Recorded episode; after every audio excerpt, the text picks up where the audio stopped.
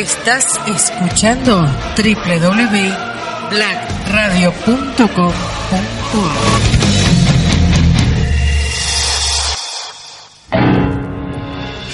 No se alarme. Su navegador no tiene nada de malo.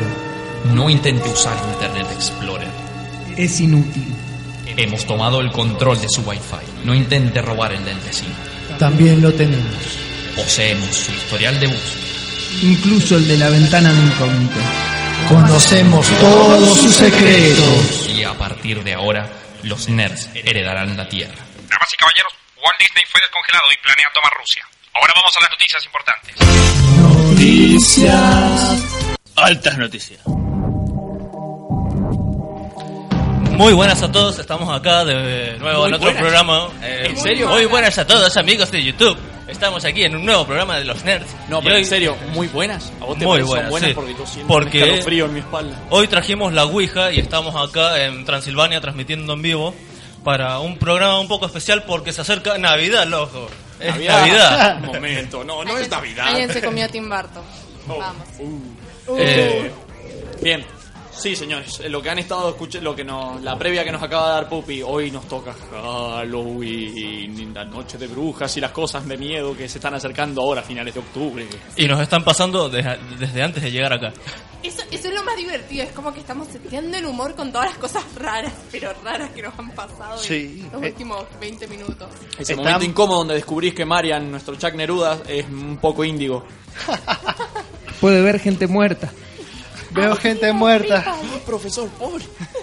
Pero antes de entrar un poco más en materia, les recordamos que están los sorteos que se sortean hoy mismo en vivo, que son del torneo Super Smash Bros. y el de la final del LOL que se hace en el, se transmite en vivo en el cine.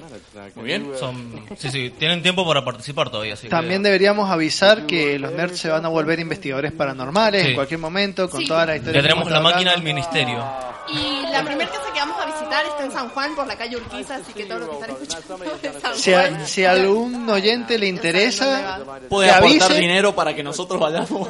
Puede aportar dinero, nosotros prometemos subir filmaciones de YouTube con todas las cosas extrañas que nos ocurran. De una, hagamos un crowdfunding. Sí, mal. Bueno, crowdfunding, los nerds le darán el miedo. Como entramos con el bloque de noticias, vamos... Eh, los fantasmas también merecen saber que los nerds heredarán la tierra, ¿no? Porque Por supuesto, porque también es de ellos. Porque a- hasta muertos vamos a volver. Pero antes de meternos en el tema de hoy, creo que deberíamos pasar a la sección noticias, como dice Pupi. Vamos a arrancar. Pupi, arrancamos. Y sí, yo para entrar un poco en temática del programa de hoy traje un par de noticias que eh, son modos de juegos que habilitaron para ya de festividades de Halloween para el GTA Online, que habilitaron una skin de moto y además te habilitan todos los modos del año anterior para Halloween. Siempre me acuerdo en el Vice City era el que había un GTA eh, que vos podías poner un modo zombie que era espectacular. El otro modo de juego que se habilitó, que se pudo probar un poco el fin de semana pasado, es en League of Legends, un modo que se llama Doombots. Uno a veces siente que la máquina es un poco injusta con la inte- inteligencia artificial, pero acá te das cuenta que la hicieron para que te viole. Para, Ah, para. perdón, perdón, Pará. repita, repita Sí, la última pe- parte. Cuidado, Es un eh. modo de Cuidado juego. con, el, cuidado con la terminología que utilizas. por No, no, no. favor, estamos en una época un poquito Eh, estamos en una complicada época, pero- para usar esa Si terminología. usted- ha captado mi atención, ¿eh? Ustedes, eh, es un modo de juego donde la máquina no tiene piedad, es donde te ve, te mata y vos tenés que aguantar 15 minutos nomás. Nadie los aguanta. 15 Na- minutos y 15 nadie los ha minutos, aguantado. Nadie los aguanta. Me Oh, recuerda al- suena re interesante. Me recuerda el libro de Stephen King, El Perseguidor, También. era parecido, tenías que sobrevivir un mes y nadie pasaba la semana. Bien, también en el mismo modo habilitaron otro alternativo donde puedes elegir la dificultad, pero sigue costando un poco, pero la máquina sí no tiene piedad y te deja muy mal de, de dolores. Hay, hay manera de ganar. ¿Hay alguien que ha ganado ese Sí, juego? es posible ganar, pero... Siempre, siempre. Estamos en el mundo de los videojuegos. Taiwán, siempre. Además, vos has visto las jugadas que hacen los que juegan profesionalmente al LOL. Es increíble. Claro, siempre hay un taiwanés que puede Sí, lograrlo. siempre hay un coreano, siempre hay un coreano que lo puede lograr. Y bueno, y si están cansados de ir caminando por la calle y encontrar puro Subat y Ratata, eh, hablando de Pokémon Go, eh, se habilitó el modo de Halloween que ahora cambia esos Subat, esos Ratatas y Pidgey por Subat. Te van a aparecer muchos Subat en honor a Halloween y si tenés mucha suerte algún Ghastly. Está, está amor, como amor confirmado porque Ya yo, está habilitado. Yo hoy día lo estuve jugando y te digo, no encontré nada fuera de lo común. Y acá en el- los grupos ya están encontrando ahí puros Subat y Ghastly. Qué buena onda, Así yo no que- encontré nada. Hoy día también fue a mediodía, pero no Sí, encontré no, nada. igual recién ahora estoy Ah, recién ahora, ok. Así que hasta el 31 de octubre vamos a tener Subots en nuestro barrio. Va- Vamos, subas. Este. No, ya tengo. Pero bueno, dale, dale, vos pon. Vamos. Yo tengo dos bizarreadas de noticias. Vamos con la primera. Se inventó, un escritor argentino inventó la máquina expendedora de literatura. Ya me gusta. Oh, bueno. Me gusta. Eh, es una máquina que vos eh, presionás un botón y sale en forma de ticket el texto literario que vos quieras, que puedes eh, buscarlo por internet o incluso lo pueden enviar gente, escritores de diferentes provincias o donde quieran, lo pueden mandar y vos presionás un botón y descargas, ahí imprimís en vivo tu libro. Y también eh, pues, hay textos importantes de la literatura universal que uno puede de- eh, descargar y imprimir en vivo y disfrutar en cualquier momento. Es una bizarreada de un escritor que está muy interesante. Suena bonito, por Claro, por lo menos vende el Igual nombre, hizo ¿no? todo un sistema, hizo todo un sistema que funciona con Linux. Se llama eh, Ronnie, Ronnie Bandini, es escritor y tecnólogo. Y mm, eh, tiene un sistema operativo, funciona funciona como un ordenador, digamos, no no es nada extraño, sino que realmente es una máquina expendedora. Claro, yo me imaginé que iba a ser algo como en el cuento de Asimov, donde conectaban un mono a una máquina de escribir y se ponía a escribir obras de ciencia ficción, ¿no? Pero Los guionistas de la- Tinelli. La máquina que creaba libros de literatura. Se llamaba Asimov. Interesante. También les recordamos que si quieren mandar un mensaje, decirnos algo, pueden hacerlo a través del muro de Facebook de los nerds Hered- heredarán la tierra o a nuestro WhatsApp o Telegram al Que está número Que está muy lejos ya. Que no llego. al que no llegan. Bien, a nuestro teléfono, en el WhatsApp de nuestro teléfono, que es 0261-559-2826. Y no sé por qué lo dije así, pero es genial. Este. Bien, y que eh, igual me da mucha gracia como nosotros si ponemos máquinas expendedoras, por ejemplo, de golosinas, la gente hace como... "Arr". Pero si ponemos literatura, la gente hace. Es como- Depende del lugar en que lo hagas. O sea, si lo haces en la Facultad de Filosofía y Letras, va a ser di- diferente la reacción. Eh, sí, mira, Y nosotros le, necesita com- papelillo le por ahí. compramos, adem- además nosotros le compramos poemas a un poeta andariego que la verdad es que tiene unos poemas asquerosos y por eso se le aparece, es como una aparición el viejo, ¿no? Y se le aparece solamente a lo de primero, porque son los que caen por primera vez. Una vez que le compras un poema al poeta andariego, no volvés a Porque comprar. aparte, eso es muy de Halloween. El poeta andariego es como una representación de lo que vos te podés llegar a convertir. Claro, tipo, el tipo vende poemas, vende poemas por comida. Entonces uno dice, no, le voy a dar porque mirá si yo llego a ser el poeta andariego en el futuro, Claro, voy a querer que me compren Y uno poemas. lo ve de una manera romántica, ¿no? Y fue así, todos abrimos el papelito al mismo tiempo y nos quedamos en silencio. Y uno fue el primero que dijo, es una bosta.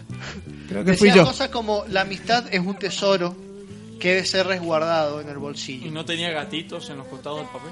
No, no ¿Cómo tenía eso puede estar en el mismo mundo? No, era terrible, así que Bien, Paul, ¿continúas con la siguiente? Bueno, tengo otra que es bombazo, no tiene nada de Halloween, esta la anterior tampoco, pero esta menos, porque es un crossover entre Batman y los Power Rangers, lanzado por la DC para el año que viene. Pronto. Ay, claro, necesito un poco más de tiempo para acostumbrarme a la idea. Demasiado pronto. Bueno, van a, van a ser seis episodios eh, que va a que lo que tratar... encima va a ser largo. En realidad, eh, va- este va a ser un crossover entre DC y las compañías que tienen los derechos de los Power Rangers. Pero lo hace Warner. Y DW va a ser un va a ser cómic, así que va a salir por la editorial, digamos, va a Ah, ser un crossover con IDW, Dynamite y Boom Studios, son los dueños de, de- Los de la Power Rangers. franquicia. Y bueno, va a tratar con que uno de los Power Rangers va a viajar a una dimensión paralela en la que aparece Batman, Ay, ay, ay, el, ay, ay. el mundo de Batman y Batman se, se cree que uno de los Power Rangers es un villano, así que lucha. Es la historia más básica del mundo.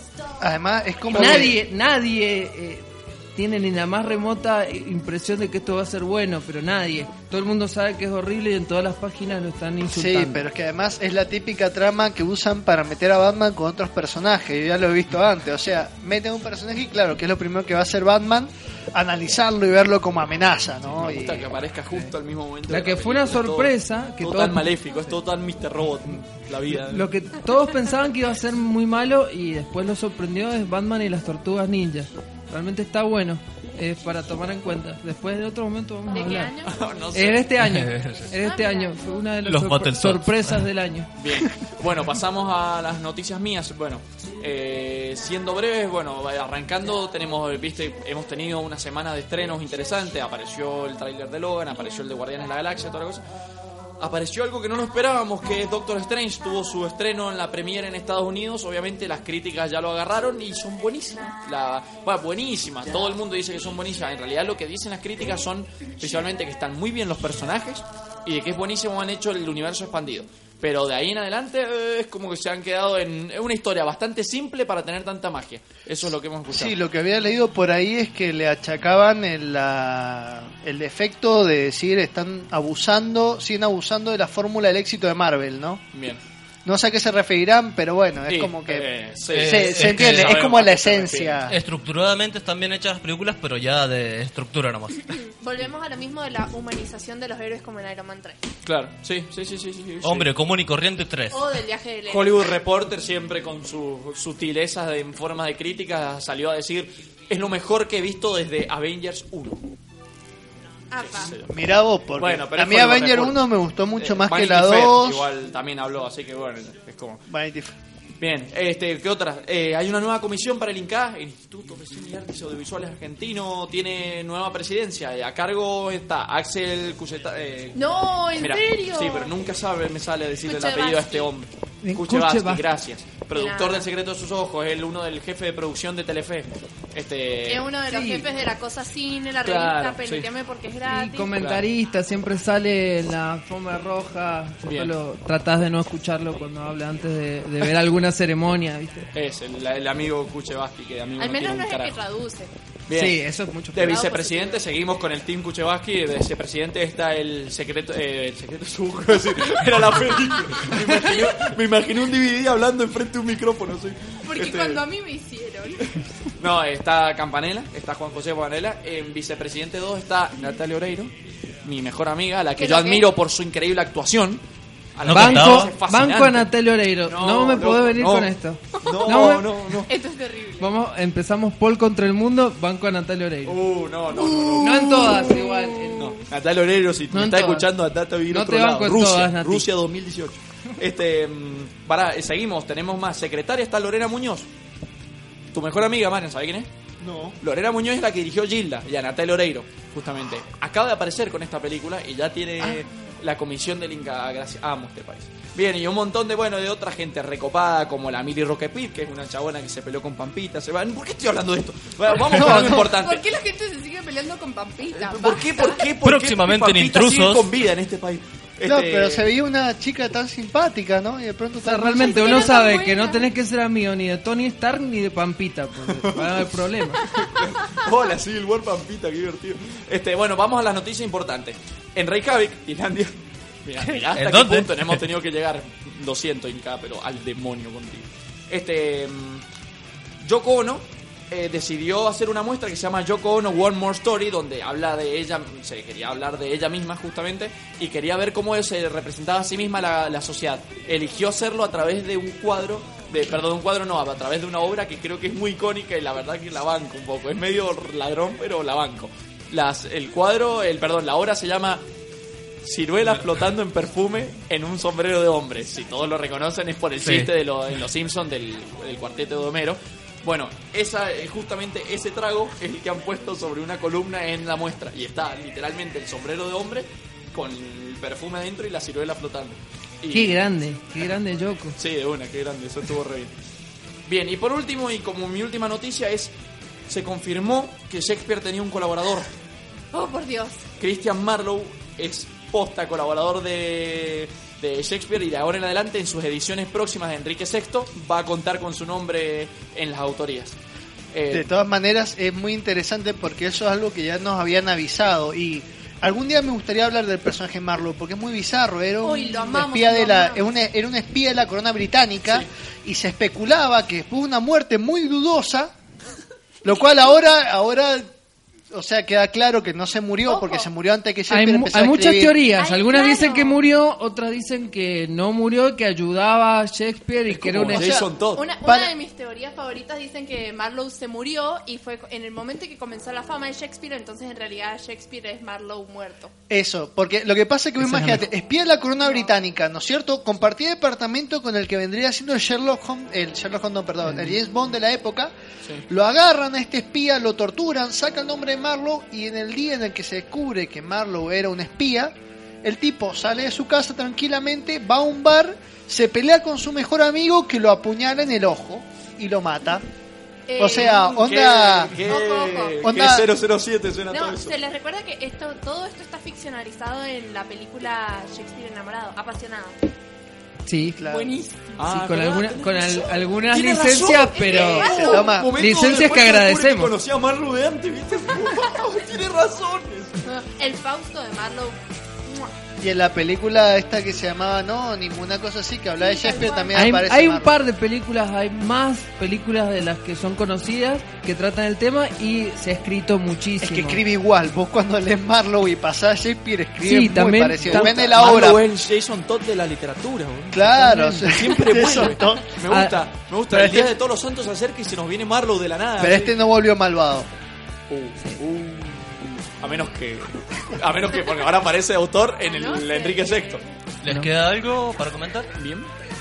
Eh, no, eh, de las noticias más locas o interesantes que he estado viendo son las dos tienen que ver con el mundo Star Wars y que es, finalmente nos vamos a enterar quiénes son los padres de Rey. Sí, por favor. Sí. Al fin, porque amo todas las teorías, pero amo también la verdad. fáctica. Es Jar Por Jar favor, que sea Binks Obi-Wan. y...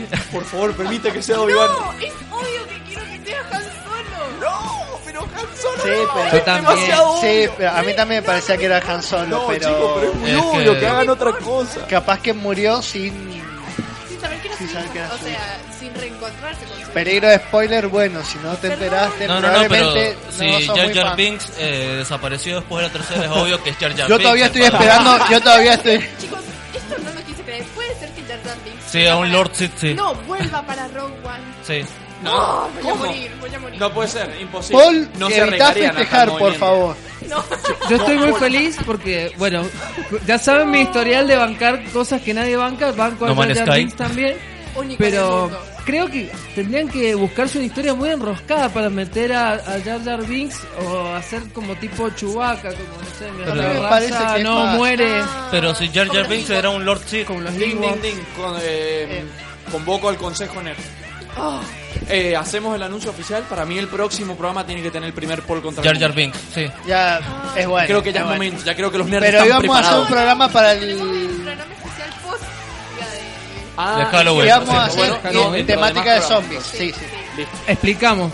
Está planeado el, el segmento Paul contra el mundo donde yo, Paul, voy a discutir. No, no, no, no, no. Contra usted. Es defender lo indefendible. Claro. Como se lo merece. Yo voy a defender algo y todos me van a criticar porque seguramente lo que he decidido defender es algo indefendible. Para que Hasta ustedes idea... pueden bardearlo a través de O Facebook bardearnos o... a nosotros también. Depende si están de acuerdo también, con el profesor claro, Paul. pero tengan en cuenta que Paul es una persona que capturaba un Magikarp y evitaba la evolución para seguir teniendo un Magikarp. O sea, y desarrolla un ataque al nivel Placaje. 80, desarrolla un ataque que creo que se queda dormido, creo que no sirve no, para nada. salpicadura en nivel alto hace que el otro se quede No, Estamos dormido. yendo, nos estamos riendo. Sí, bueno, esperen, segunda noticia. La segunda anunciado. noticia, que en realidad es más bien como una alerta para el que esté interesado. Se está hablando muchísimo sobre el que va a ser el villano de la nueva Star Wars Rogue One, que es el director Orson Welles. Y en realidad está bastante bueno porque lo están humanizando. Pero nuevamente volvemos al tema de dejen de humanizar. Y bueno, nada. ¿El villano? ¿Quién va a ser el ¿Quién villano? va a ¿No va a ser? Darth Vader? Ah. No, exactamente no, porque en realidad como Darth Vader está más interesado en crear una estrella de la muerte, eh, el villano estar situado en un segundo al mando, por decirlo así, que es este director. El aprendiz, es el aprendiz de Force Unleashed. No, No, no, no, No, no es un Pero- no es un Sith, es un director del imperio. No tiene poderes Claro, mágicos. claro. ¿eh? Entonces vamos a tener a los Mágicos, es la fuerza. No tienen- Tienen O sea, gente sin poderes de la fuerza Claro. contra gente sin poderes Está de la bueno, fuerza. Estamos viendo como la Está bueno. batalla nerd la de Kikas. Así. Me gusta, me Kikas. gusta. Claro, está buenísimo, sí, al fin vamos a ver a un, a un director del imperio. eh, Claro.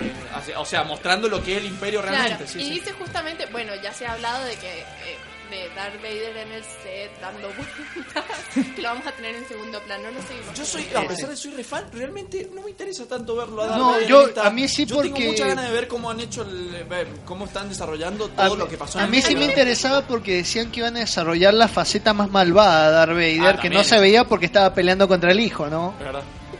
Eh, no, Igual se no, no, alcanza no, a ver. es anterior. Alcanzás a ver un par de crueldades de Sí, Vader. alcanzaba. O sea, era un tipo tan malo que ma- Mató mataba, niños.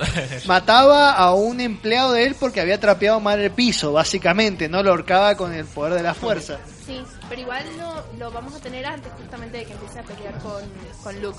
Pero eh, lo importante, mente, así que sigamos. Bueno, eh, Uy. nos queda poquito ¿Tiene, Otra vez. ¿hay, hay, hay imágenes de este No tiene el- nuevo personaje o no? No se sabe ¿No tiene nada. trapito ahí? Sí, Eh, salió. sí, sí, sí, sí, sí. El, el actor va a ser Ben Mendelsohn. Pero, pregunta, por casualidad, por casualidad, causalidad, dije. Este, Puede por ser. casualidad no va a Llevan dos aparecer veces Moff que Tarkin. ven. Era cuando apareció en el trailer yo por un segundo dije, loco, no será Tarkin y después me enteré que no, que era el director este. Pero digo, Tarkin tiene que aparecer, es más o joven. No, no, no, Yo estaba, ¿Quién es Tarkin? estaba evitando Tarkin hacer preguntas el- ñoñas como esa. No, no, perdón, para el que no lo sepa, Tarkin era el primer director de la Estrella de la Muerte principal, o sea, el, el- el que estaba al mando. Eh, acuérdense del chabón, no Darth Vader, viejo con cara de malo que sí le, le- le podía levantar la voz a Darth Vader. Y mirar a los chabones en Yavin y decir, sí, sí, no, no pasa nada. Los rebeldes nunca van a meter una de, esa, de ese tamaño por ese lugar tirando un misil justo en ese lugar. O sea, ¿qué clase de guion permitiría tal cosa? Decían. Pero subestimaron el poder de la fuerza.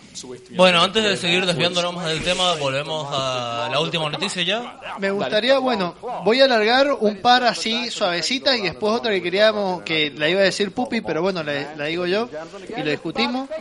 Bueno, película live action de Aladino va a salir. Pero ojo, el director Tim Miller, el responsable de Sí. la película de Sherlock Holmes Sí, sí, sí. y de Uncle. Eh, así que bueno, hay expectativas sobre eso, pero más live action. Qué interesante, Eh, le han tirado el ojo a un.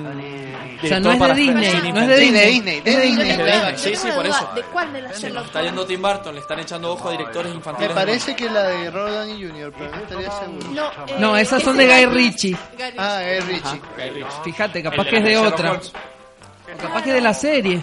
Puede ser de la serie, es de sí. la serie, eh, prepárense. Corroborando, No, no, no, ojo, corroborando. este chico, Guy Ritchie es el de las películas, Tim Miller es el de la serie. Ah, bien. ese es, Uh, ese es. Uh, me gustó. También. no, no me gustó. Ay, sí, sí me gustó. Eh, también, bueno, eh, Eh, la cuestión es que hubo un tráiler que hipeó muchísimo a la gente, ¿no es cierto? Que es el tráiler de la Nintendo Switch. Uh, cierto, no habíamos hablado de eso. Pero, che, eh, me equivoqué. Tim Miller era el que estaba con Deadpool. Esa se me mezcló con otra Ah, noticia. sí, ¿cómo Porque se peleó, se peleó. La noticia era que Tim Miller se había peleado con eh, el Tim- actor Claro, Tim Miller se Para la. Deadpool 2, ¿no? para Deadpool 2. Sí. Viste que están Que barajando acá, Quentin Tarantino. Eso obviamente es mentira, es mentira, pero, Sí, pero la gente siempre lo se quiso. Yo he leído cómics de Deadpool donde la- en el correo de lectores decían queremos que Tarantino dirija la película. En una época donde en la puta vida iban a dirigir una película de Deadpool porque en el 98 recién estaba saliendo Deadpool. Pero mucha gente quiere que la dirija Tarantino. Sí, la pero hay mucha Deadpool. gente que No, también cree pero que yo no- Tarantino está haciendo buen trabajo. Bueno, volviendo al tema, Bien. la, la Nintendo Switch. Eh, En, la- en el tráiler, los que no lo hayan visto y le interesen las nuevas consolas, es una, parece que va a ser una consola portátil que se va a poder conectar, ¿no es cierto?, a un receptáculo donde se va a transmitir a la televisión. El vicio heredado de la tierra. Sí, pero, o sea, el tráiler los hipeó a todos porque hicieron algo que no habían hecho las otras consolas, que es presentarla bien, ¿no es cierto? O sea, nos mostraron un juego de Zelda, nos mostraron un juego de Mario, un juego de terceros. Juego de tercero, nos Que mostraban no a un está tipo jugando pero Skyrim. está la empresa participando con ellos también. Claro, y bueno, además de desconectarse, tiene como los joysticks incluidos que se pueden volver dos, se pueden jugar hasta cuatro en una sola consola. Y además, eh, mucha gente no tenía confianza en este método de coso, pero traen eh, tecnología Nvidia que para lo que es baterías para portátiles y toda esa mierda, es muy confiable y eh, hace que rinda más todo eso, entonces le da más confianza a la potencia que va a tener la consola y a la calidad y duración. Bien. Ah, Claro, bueno, entonces porque- no es tanto humo como... Lo que pasa es que vos la ves y se ve chiquita. Para una consola última generación, ¿Estás seguro? Yo no la vi tan chiquita. yo la veía, yo la veía cuando te la mostraban de costado, era una cosa muy finita. Ahí está la diferencia, todas las consolas de actual generación usan tecnología AMD, acuérdate que AMD en cuestiones tecnológicas es un poco más Claro. abajo Sí, también de- lo que de- se dice es que Nintendo no necesita una máquina muy potente para hacer juegos vistosos a la vi, o sea, para hacer juegos Ya, vistosos. ya probaron hacer consolas potentes, que fue la 64 y la GameCube, y no les fue muy bien, entonces dijeron, bueno, No, vamos a... eh, Sí, está todo en el Bueno, diseño. Privilegian la jugabilidad No- no en solamente frente a los gráficos. No a solamente la jugabilidad, el diseño juega mucho en la parte igual Y el uso del 64 hardware. y GameCube no fueron malas, solo que pasaron en malos momentos. GameCube justo se encontró con PlayStation 2 de cara. No, era un monstruo, no podía podía. Siempre fueron 2. innovadoras, pero por ahí no eligieron bien el momento de que aparecer o fueron imitadas eh, y superadas. Y el precio era... Y la Sí, piratería siempre- que afectó a las otras consolas. Nunca quisieron, nu- nunca asumieron la existencia de la piratería y siempre quisieron evitarla y luchar contra ella y nunca funcionó Ah, bien. Bueno, ahora vamos a una pequeña tanda y volvemos con más, así que nos vemos en un ratito. Se me mezcló las cosas acá en el papel. Muy Richie es el de.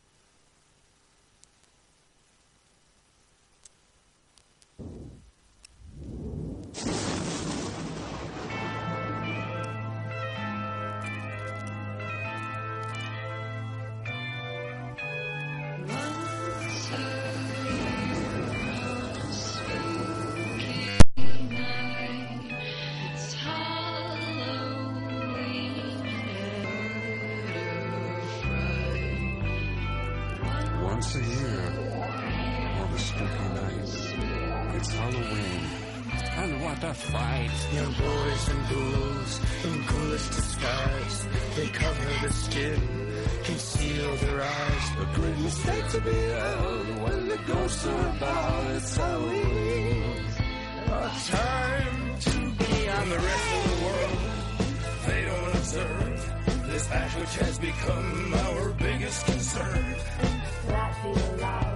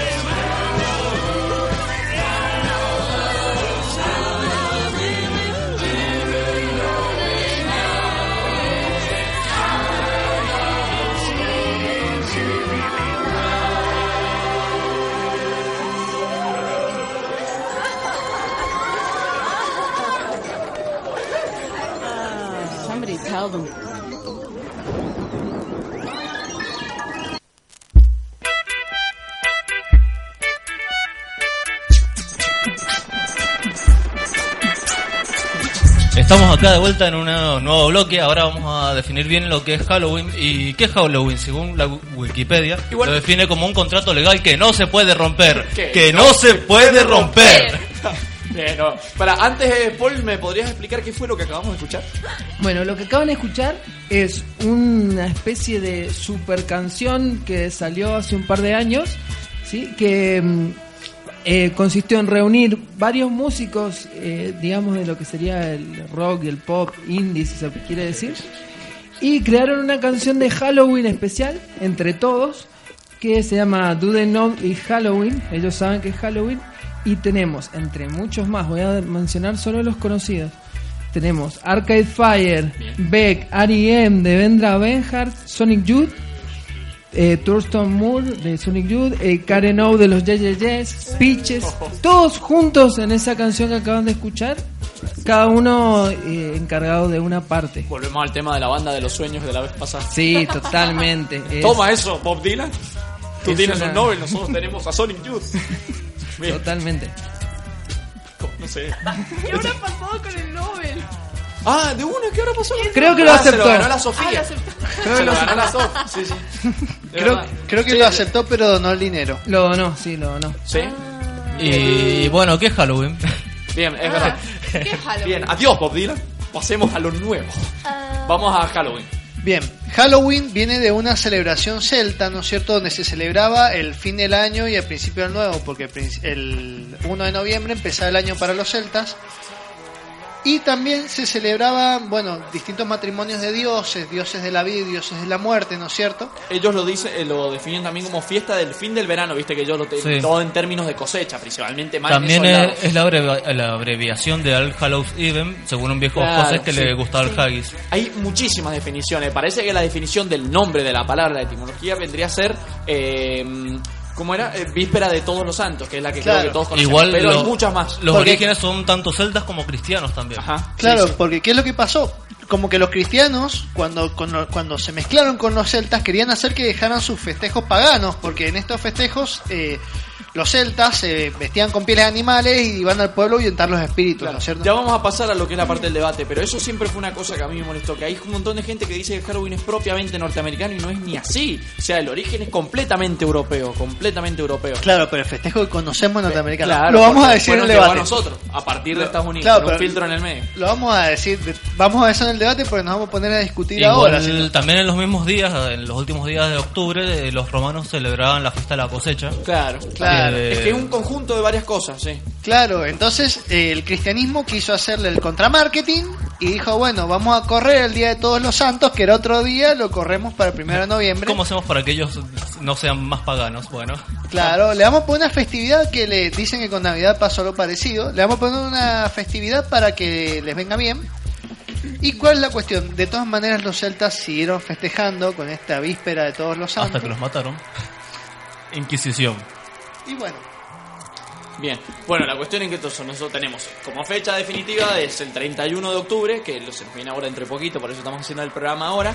Y se podría decir que, bueno, el Halloween, eh, le vamos a decir así ahora en adelante para no decir vísperas de todos los santos y toda la cosa. Al eh. Una de las características que tenía era que en su momento la fiesta originaria incluía que la gente se disfraz, eh, creía que en esa fecha, en los horarios nocturnos, los espíritus justamente salían y era como mucho más normal que aparecieran entre ellos muchos espíritus malignos. Para evitar confundirse con ellos, la gente se disfrazaba para, para justamente parecer un espíritu maligno y así no que estos te pasaran de largo. De ahí viene la tradición de disfrazarse, pero Sí. no es la única. hay distintas, claro, hay distintas versiones. A mí me parece más lógico un, els- un celta gigante disfrazado de oso pensando que le da miedo a los espíritus, porque a mí me daría miedo, pero Claro, bueno. sí, obvio, obviamente. Este, bien, ¿vos explicás la de los dulces? Sí, eh, la cuestión es que lo de los dulces viene de una... Viene, se dice que viene de varios lugares, pero es una costumbre tomada de Europa, donde se hacía lo que se le llamaba el souling, o sea, como algo del alma, donde iba un... eh, iba una persona sin calle, ¿no es cierto?, sin hogar, a mendigar comida y le daban eh, como una especie de tarta dulce y bueno, dependiendo de cuántas tartas le daban, era cuántos rezos iba a hacer él por los muertos de esta familia. Claro. Porque en esa época se pensaba que cuando uno moría se quedaba en el purgatorio hasta que alguien rezaba por su alma la suficiente eh, todas las veces que hacían falta para llegar al otro mundo. Y si que te quedaste en el purgatorio, vos también mandanos un mensaje al WhatsApp o metete en nuestro Facebook. El WhatsApp es 0261-559-2826 Purgatorio. Este, bien, seguimos con vos. También Pero- puede, eh, recuerden que están los Telegram. sorteos, eh, Telegram, Facebook, eh, WhatsApp. Están los sorteos de las entradas para la final del LOL en el Cine Imperial. Está el torneo Super Smash, que también estamos sorteando entradas hoy mismo. También Eh, deberíamos recordar que está la, mm, la- El ciclo de cine. Ajá. Eso, eh, eso es ahora el final de este bloque, ¿no? ¿Cuándo es el sorteo? Eh, no, el ciclo de cine es gratis. No, no, no, el ah, sorteo. el sorteo estamos sorteando las primeras dos entradas para el- la final del LOL, ahora al final de este bloque. Uh. Y las otras dos al final del programa para que se queden con las ganas. Bien. Continuamos entonces, Mane. Entonces, Este, el, el tema es que, ¿por qué tomaron esta costumbre del otro, del otro lado del mundo? ¿No es cierto? Los yankees tomaron esta costumbre porque había un montón de gente muy malvada que se llamaba Ku Klux Klan, que hacía Klan. cosas malvadas el 31 porque eh, estaba lo que se llamaba Noche Traviesa. Y claro, que vinieran los adolescentes y te enjabonaran las ventanas o te tiraban papel en la casa, no era tan molesto hasta que, bueno, con esto de Ku Klux Klan dijeron tenemos que hacer que la gente esté en la calle y lo quisieron transformar allá por los años 30 más o menos en un festejo familiar. Así que dijeron, bueno, ¿por qué no salen con sus hijos a pedir caramelos? Y bueno, se impuso como una costumbre. Momento Jack Neruda. Bien. Este, bien, nos, eh, llegó a Estados Unidos, el Halloween llegó a Estados Unidos aproximadamente por 1840 y una de las razones por la que llegó fue por la, mm, la gran hambruna irlandesa. La gran hambruna irlandesa es un evento muy horrible en el que básicamente fue la papa, lo que faltó. La papa era un producto que había traído de América hasta eh, a Irlanda y en ese momento el Reino Unido tenía control sobre Irlanda muy explicado así nomás la historia, los terratenientes tenían, eran los dueños justamente de las plantaciones y las papas eran los que le daban a los que cultivaban, a los irlandeses. Cuando la papa empecé, agarró una especie de enfermedad que no me hagan pronunciar, por favor, este porque tiene un nombre muy extraño. Bueno, la cuestión que Pronuncia la. no, no, es Inténtalo. como proto hicieron no sé cuánto, es una cosa. La cuestión es que la papa se pone mal y la papa no puede comerse así. Este, entonces, habían dos productos de los cuales el reino, eh, los terratenientes se, se quedaban completamente con uno. Al agotarse el de la papa, los irlandeses empezaron a pasar hambre y empezaron a morir y se empezaron a juntar de a muchos y eso atrajo más disentería, cólera, un montón. Y los terratenientes le seguían cobrando el impuesto todavía. Así que eh, una de las primeras grandes olas de inmigración se produjo en esta época cuando los irlandeses escaparon y llegaron muchísimo, por ejemplo, acá a Argentina. Y un montón a Estados Unidos y vinieron con una fiesta y todo. Y venían con algo muy interesante que eran nabos con lámparas adentro. Que en Estados Unidos, como no había nabos, los transformaron en calabazas. Pero ahora la pregunta es de dónde sale la famosa Jack o' Lantern, que es la calabaza con la sonrisa y el fueguito adentro. ¿De dónde sale, Juan? Bien. Ah, ah, bueno, creí que le iba a explicar uno de ustedes. Por eso le di al pie. Bueno, les explico. El famoso Jack Jack o' Lantern, o cala- calabaza con la velita dentro, con cara maligna, viene de una leyenda europea que se llama Jack el Tacaño. Bien, Jack el Tacaño básicamente, muy resumidamente cuenta, a pesar de que hay varias versiones distintas, siempre es la misma historia en que un chabón que se llamaba Jack, que era un ladrón, eh, logra ningunear al diablo y lo logra atrapar. Hay un montón de versiones. Por ejemplo, hay una que dice que el diablo se subió al árbol, o un árbol le- le- lo confundió y cuando subió le dibujó una cruz en el tronco y no pudo bajar. Lo que, más me, tonto el diablo. lo que más me gusta de esa versión es que el tipo estaba como tirado, borracho, y el diablo le dice, te voy a venir a buscar, y él le dice que no subí a este árbol. ¿Ves? Jack era un copado. O sea, siempre en todas las versiones Jack se hacía el revolú y terminaba siendo recopado. Había una en donde lo hacía convertirse al diablo en una moneda. Sí, para- para- que era para ningunear a alguien, no sé cómo era. Y cuando se convertía en moneda y lo metía en el bolsillo, el diablo se encontraba que adentro había una cruz. Y no podía moverse. era, claro, una cruz que había robado él. Justo, justo me acordé de algo, pero no, no sé por qué. Fue eh, el otro día, no sé si ya lo anunciaron y todo, eh, me apareció el tráiler de otra película más de, de Piratas del Caribe. Sí, sí, sí, sí, Pirata del Caribe 5. eh, los muertos no hablan. O algo así. Los Dead hombres Men muertos no hablan. Dead Men No Tell Stories, una Bien. cosa así. Tell Eh, No Tell No Tales. American Horror Pirate Stories. Así como, ah, era muy extraño. Bien, no, bueno, volviendo a Jack O'Lantern. Después pasamos a hablar del, de Piratas del Caribe 5. Siempre son como historias medio jocosas, porque esta de la moneda era como que lo venían persiguiendo porque había robado, no te explican qué, hasta que le dice al diablo, bueno, amo una cosa, ellos te están engañando porque ellos adoran a Dios, yo soy amigo tuyo. Así que convertite una moneda, le pagamos con vos, y cuando estén durmiendo en su casa, vos te transformás en el diablo, te vas y se pelean entre ellos. Entonces el diablo se transforma en una moneda y lo mete en la bolsa donde estaba la cruz. Y ¿no? se cuenta la cruz y el diablo se queda como, what the fuck. Claro, facepalm mal así. Como diciendo, diablo, R, me rica. Bueno, la cuestión, Jack era tan copado que podía cagar al diablo estando ebrio. Y bueno, la cuestión es que Jack tiene una vía re larga, re pecaminosa, justamente porque el diablo no puede hacer nada. Entonces un día Jack decide liberar al diablo para morir él también, una vez. Y le dice, pero a cambio yo te dejo libre a cambio de que vos no te lleves mi alma. El diablo, viste, como diciendo, bueno, sí, me la rehizo, así que, bueno, sí, está bien. La cuestión es que cuando Jack muere, va al cielo y le dice, no, no, hermano, a ver, escúchame. No, mira, acá en la boleta dice que vos te mandaste esta, esta y esta, no podés. Este, hay un montón de versiones Claro, distintas, debe ¿no? Pero le que no. como- Y entonces se va para con el diablo y el diablo le dice, ni en pedo te dejo entrar al infierno. O a vos no, encima no puedo, porque en nuestro trato no me podía llevar tu alma. Entonces, claro, Jack se queda como en el, oh, mirá, estoy con el pupi acá en la mitad de la nada.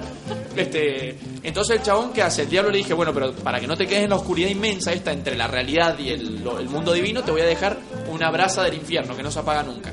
Entonces justo Jack tenía un nabo a mano, eh, porque en la, nada misma nacen los nabos, ¿no?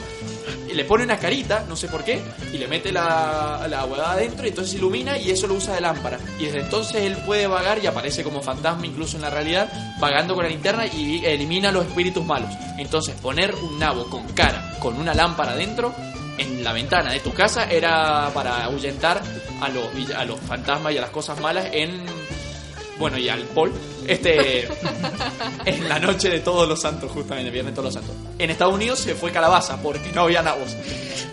Me encanta el detallito del diablo, como diciendo, ¿sabes que no te dejo entrar? Pero toma, llévatelo de recuerdo. Hacete un llavero Como si la querés. chispa del infierno, gato. Así como- Más sabe el diablo por qué. Así que para festejar Halloween, ¿qué hemos hecho? Hemos traído, entre otras cosas, un par de leyendas de Argentina, ¿no? Monstruos acá totalmente autóctonos. Claro. Empresa 100% argentina. No 100% Argentina. Ajá. Tanto, eh, ca- tanto truco querían, acá lo tienen. Yo vamos. voy a empezar yo con el más clásico de todos. Pirata del eh, Caribe 5. Sí. Vamos. No, eh, No, ustedes se han preguntado por qué siempre el séptimo hijo varón de que nace de lo todos amo. varones tiene que ser el, el ahijado del presidente. Tengo un séptimo hijo varón que nos está escuchando en este momento. Le mando un beso gigante que es un re amigo mío. Manso se transforma en Es lobo genial, posta. es genial. No, para, debería haber sido hijado de Menem. Ojo. Oh. Se transforma en Sí, chorro tuvo- suerte, tuvo suerte. Yo tenía un compañero que era el séptimo hijo varón cuando iba a la secundaria y era el ahijado de Menem. Este no, Posta. porque no lo declararon, Era. pero. Y le, regalaba cosas, Menem. Decirle, No, por favor. Menem Bueno, nunca se hizo pero, cargo.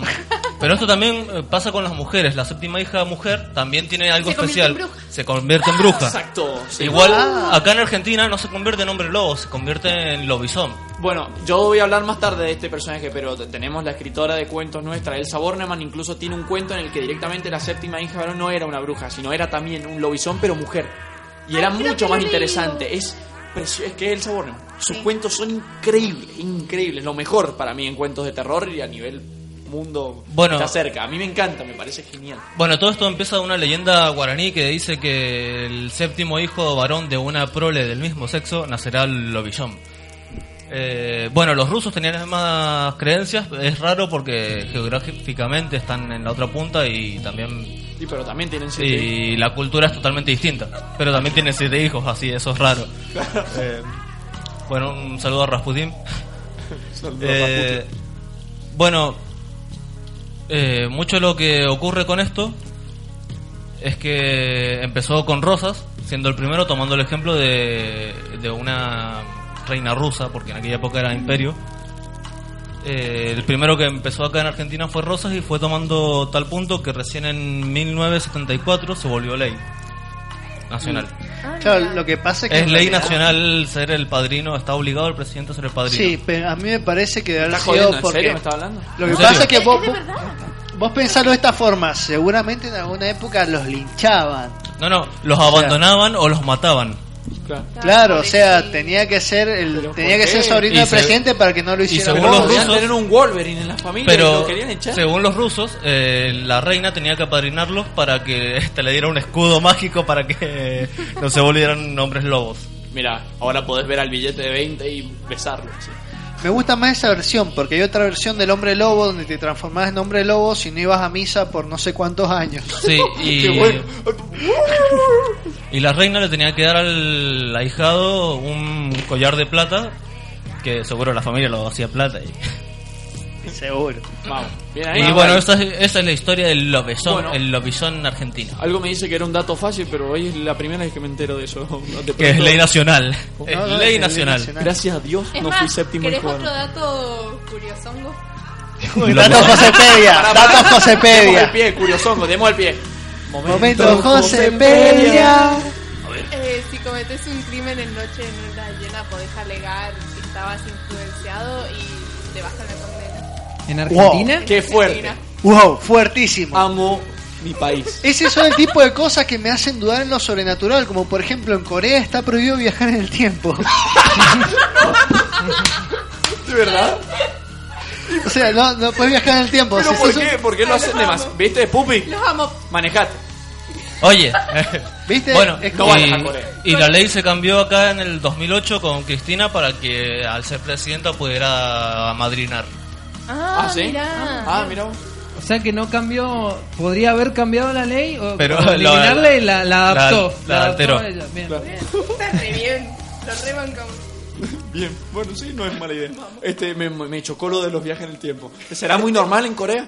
Sí. Yo me imagino Yo creo si que vas sí. caminando, mirá qué bonito Corea, y de pronto un chabón te dice, loco, este papel no debería estar acá, lo voy a pegar al chabón que lo tiró. Sí, o Y estás en, desaparece, y el papel desaparece también. sí, o estás tomando un café y entra un chabón así, mira el reloj. Uh, salió bien y se va. Así. Eso puede pasar Ay, en un café no. de Corea. No, no. O sea, algo que hay que reconocer es que son previsores. Bien, ¿con quién quiere seguir? Que Eh, tenemos a mí me llama la atención, claro, que muchos de los monstruos argentinos son como plagios de monstruos más conocidos. Por Pocos. ejemplo, tenemos el Nahuelito, que es na- el, El el monstruo monstruo lagonés. ¿no es cierto? Tenemos, pero tenemos un montón Ana abuelito de pensé que era el que pedía monedas a la vuelta a mi casa. Tenemos un montón Nahuel de no, Nahuelito. tenemos un montón de pies grandes, pero tenemos pies grandes que son como que tienen su personalidad, ¿no? Por ejemplo, tenemos el Capora, que es de Misiones y Corrientes. Es un fantasmón del monte de la región guaraní. Es un gigantesco hombre peludo que fuma una extraña pipa hecha con un cráneo y tibio humano. Se dice que captura a las personas y las devora chupándolas. Se lo ha descrito de forma contradictoria. Una mujer que protege a los animales, un ser gigante peludo que come crudo a los animales, que el hombre hiere y no llega a matar. El traba de las montañas. Yo, yo tengo un comentario, gente. Abominable, pero si me deberían decir adorable. Pobrecito. Lo ah, amamos, qué lo bonito. amamos, el de Monster Inc. Sí. También me encanta, el, no es el abominable hombre de las nieves, es el abominable Fuentes.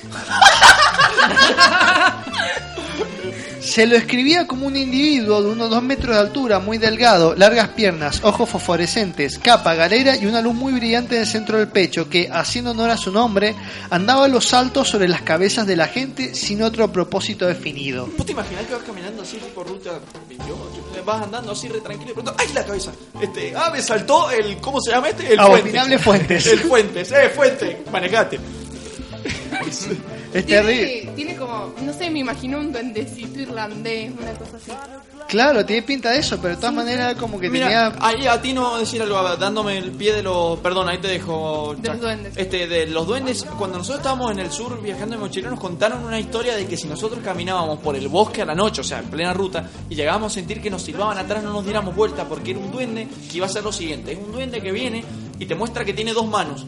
Eh, perdón, que te- perdón, que en cada mano tiene algo distinto. Una tiene una mano de hierro y la otra tiene eh, lana. Y te pregunta, te voy a te dice, te voy a pegar. ¿Con cuál quieres que te pegue? Y obviamente la gente atina a decir la de lana, pero es una trampa, tenés que pedir la de hierro, te va a hacer bosta, pero es preferible que te pegue con esa, porque la de lana tiene vidrio adentro. Ay, ay, ay. Yo digo, igual quiero saber quién inventa eso.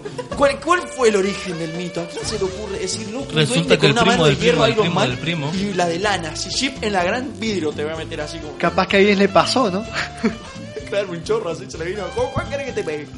Esta. También eh, no nos tenemos que olvidar del Futre, que es nuestro jinete sin cabeza, ¿no? sin que es un tipo que hay muchas versiones, pero una de las versiones que cobró un sueldo y lo mataron los compañeros, ¿no? Entonces le cortaron la cabeza y por eso va con todo, a todos lados con la cabeza abajo del brazo y se venga de la Hace, gente. hace poco me contaron que era por justamente los de eh, ferrocarriles. Exactamente, Ah. se lo relaciona con los ferrocarriles. Nunca se supo si fue un ajuste de cuentas o qué. Emiliano Padilla nos está comentando ahora justamente esa misma historia. Eh. Gracias por compartirla.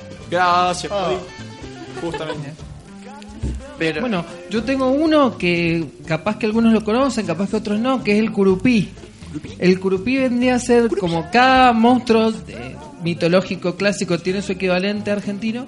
El curupí vendría a ser el sátiro, el sátiro argentino, pero tiene una característica muy especial. Este sería el espíritu de los montes que mm, está, digamos, está en el campo, los gauchos creían en él, pero tiene una característica, es un ser que está todo el tiempo desnudo y ataca principalmente a las jovencitas y tiene un su característica principal es que tiene un pene de longitud muy larga, Es ¿sí? muy loco porque yo estoy viendo una imagen gráfica acá y es como, sí, es largo.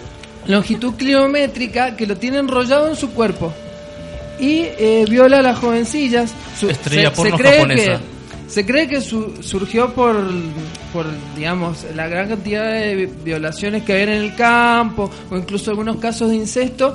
eh, se inventaba la figura de este personaje que justificaba esos actos. Claro, es como en la antigua Grecia Eh, no, que no, no. decía me violó un dios. Claro, Claro. eso me, me vuela la cabeza todas estas teorías. Y, igual eh, la foto se ve como si fuera como un Saiyajin que se enrolla la cola en el como cinturón, nada más que esto es el miembro.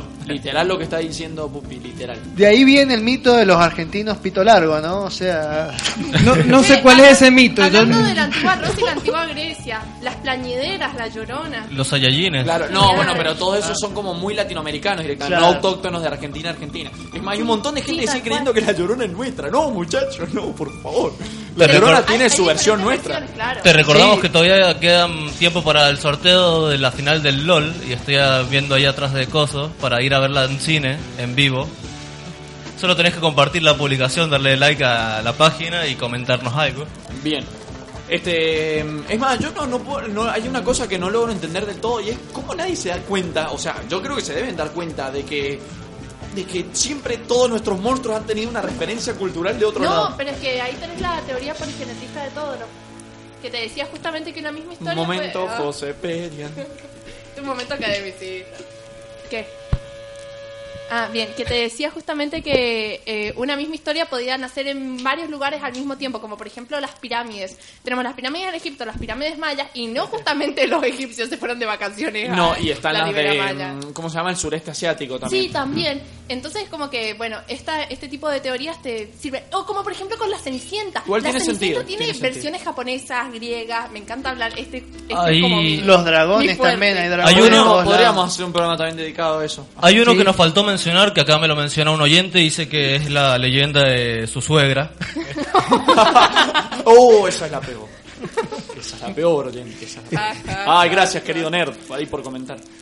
Este, También está la mujer de la ruta 11, que ese es uno un poco más moderno, ¿no? Que es el que se te aparece cuando vas manejando por la ruta y dice que no la tenés que mirar o chocas. Es un traba. Y no tenemos que olvidar de las versiones de brujas que hay acá, que dicen que si vos vas por el campo y te encontrás una mujer desnuda, le tenés que dar tu abrigo, que el abrigo te aparece al otro día en la habitación, pero no tenés que hacer nada que sea otra cosa Qué porque miedo, te sea el mal. abrigo y no la vieja, boludo.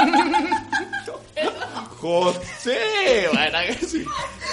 Pedia. Le decía a la Siri. Bueno, a continuación vamos a hablar de politi- política mercantil. Las economías y las tasas no sé cuánto han llegado. Eh, No, bueno, volvamos. Bien. Chup- eh, Sutil, José, sutil. luz mala. ¿Qué? La luz mala, Luz mala. también, que la luz Los fuegos mala... fatos. ¿Los qué? Fuegos fatos. Los Imagínate. fuegos- claro, es como una versión de los fuegos fatuos, pero criolla. Claro. Nada más que nosotros.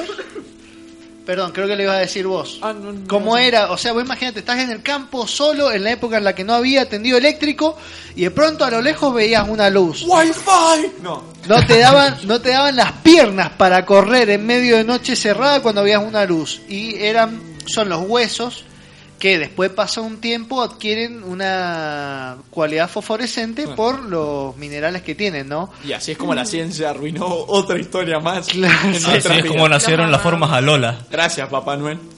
Bien. Bueno, tengo otra que es un poco conocida que se llama la almamula. Es más, supongo que se pronuncia así. Que es muy complejo el nombre que le han elegido porque es justamente el alma de una mujer en una mula. Este. Bien, es más del norte, digamos. Este, No es la de la este- suegra. esta- no, es más del norte esta leyenda. Tenemos que hablar de familiar también.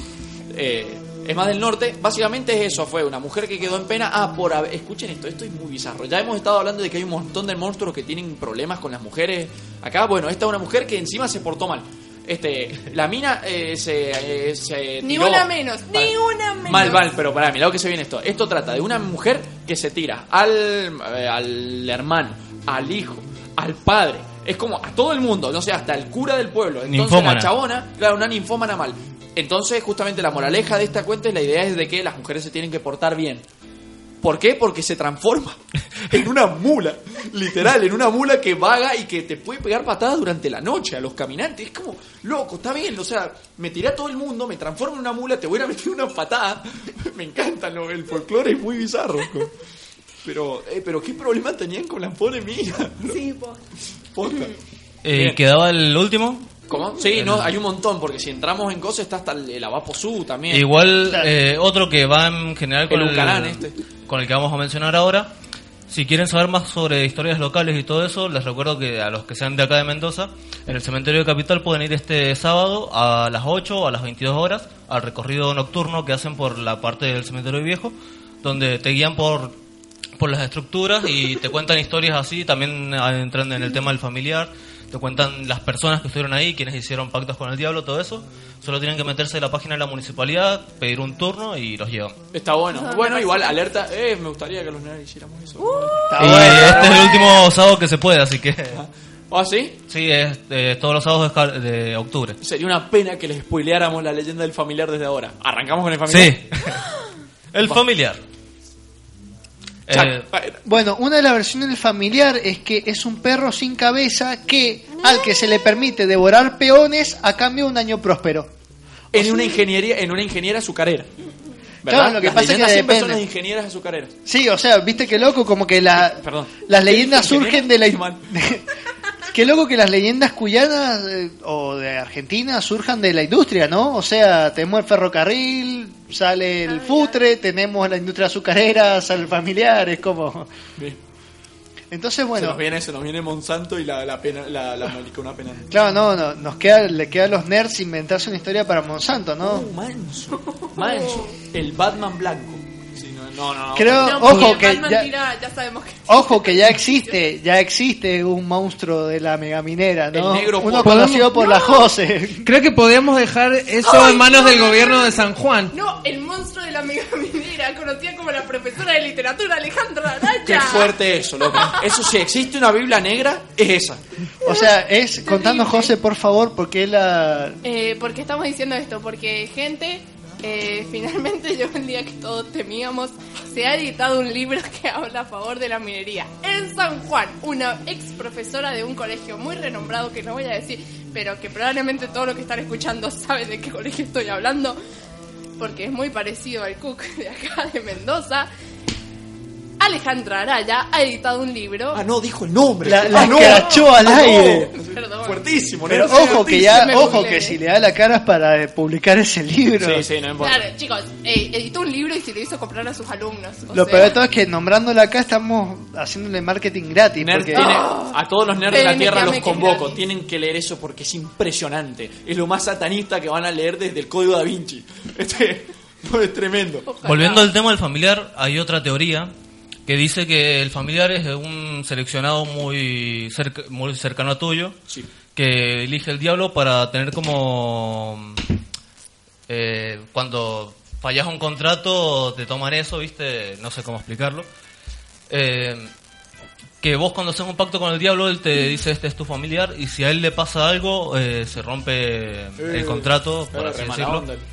Y ese técnicamente es el familiar. Hay mucho, hay una historia de un señor que era empresario que cuando se le murió el familiar, que era su perro, lo mandó a ¿cómo se llama esto? Cuando lo le quitan todo lo de adentro y dejan la formita. Eh, ¿Cómo se llama? Eh, Eh, eh, ay Dios, cuando sí, cuando le sacan todo de adentro y lo dejan como estatua, Eh, digamos. ah, eh, eh, staff. ¿Desollar? No, No, no, es hermoso. No, taxidermia. Hermoso. Eh. Taxidermia. Taxidermia. Desollar, y lo tenía en la, en oficina de la empresa y el perro muerto, lo tenía ahí en la oficina y así fue triunfando mucho y ahora es el jefe de Claro. Ojo que el familiar tam- Es una imagen re Embalsamar era, gracias. Ah, gracias, nerds, por ser más nerd que nosotros. Este, bien, eh, dato curioso, momento Juana del Reypedia de, de Gozo. No sé. Momento Juana del Rey, momento Juana del Bien, Perdón. ¿sabían que lo del familiar también esto de la historia de la ingeniería azucarera se puso muy muy de moda durante el, durante la dictadura militar nuestra? Claro, porque justificaban desapariciones. Justificaban las desapariciones porque supuestamente los dueños de las ingenierías tenían que De los ingenios. ¡Oh! Basta. Este, de los ingenios azucareros tenían que cederle una persona por año. El problema es que empezaron a desaparecer más de una persona, o sea, se fueron del contrato. Entonces, bueno, lo que eran realmente las desapariciones del proceso de reorganización nacional eran, realidad- bueno, era, perdón, decían que eran la, la- la- las desapariciones del familiar, o sea, que se los llevaban los pobres empleados. Yo me imagino por qué vos entras a trabajar, qué tan desesperado de hambre tenía que estar para trabajar en una empresa que ofrecía un sacrificio. Esto es terrible. Eh, Eso, eso es mucho humor negro. Eso es mucho humor negro. Viene el INADI y nos cancela ¿Qué, qué, todo. qué- qué locura le había entrado a los del proceso. Claro, pero vos te imaginas, che, ¿qué le pasó al Pedro? No, es que se lo llevó el familiar y ahora vamos a tener buena cosecha. En serio, Se sacrificó. En serio, esa es la respuesta que me va a dar. Imagínate a tu jefe diciéndotelo para, para poder justificar lo que hace un gobierno, loco. Es como mucho. Ay, amo el día de todos los santos. Es que sale Mira, cada boludo de la, de la tierra, justamente.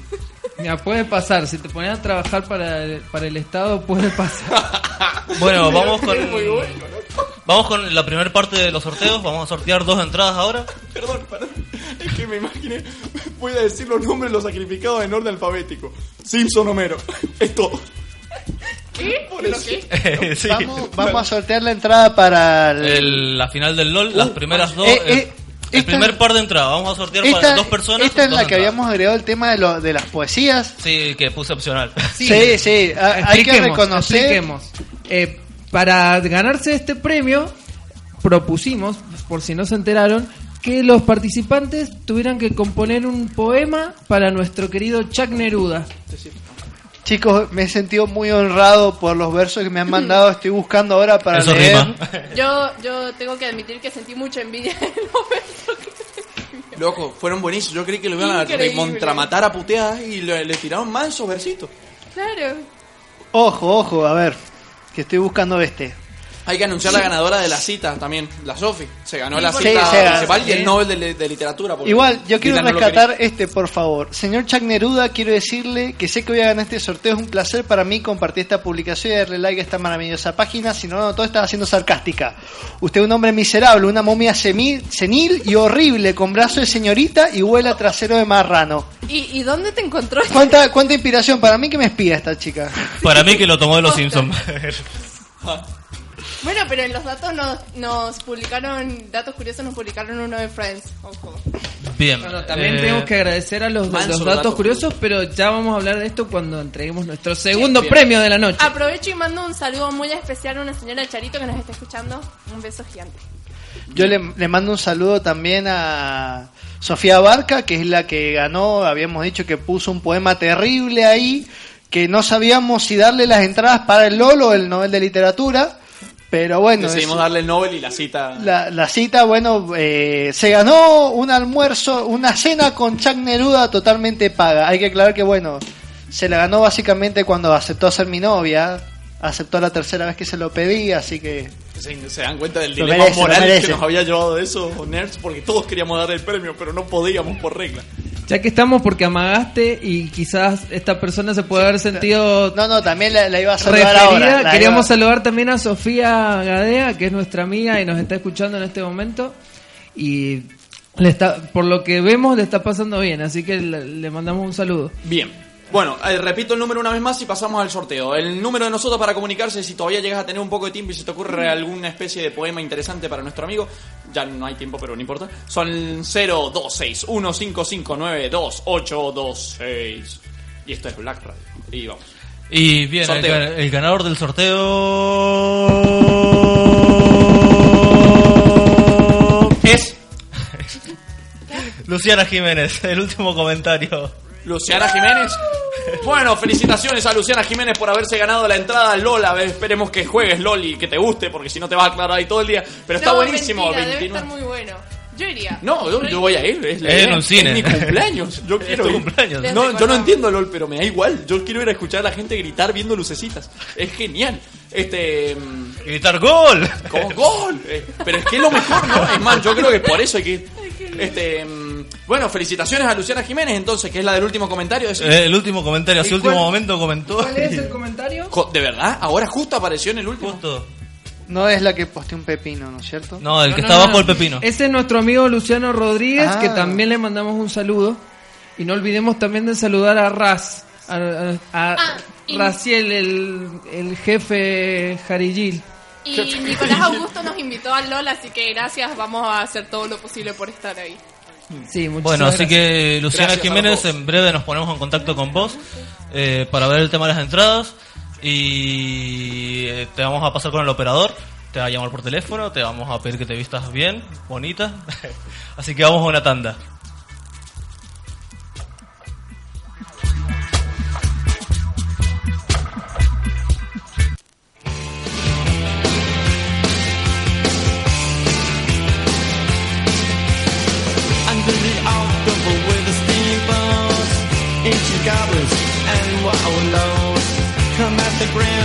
Making a sound. The smell of death is all around. And at night when the cold wind blows, no one cares,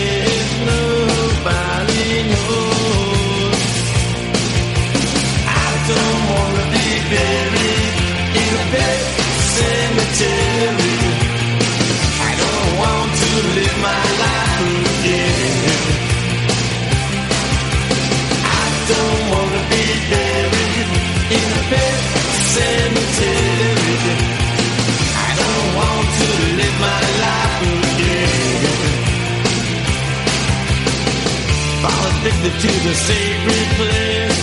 This ain't a dream, I can't escape. Molars and fangs that are picking up bones. Spirits moaning among the tombstones. And at night when the moon is bright, someone cries something ain't right. I don't wanna be buried in a pet cemetery.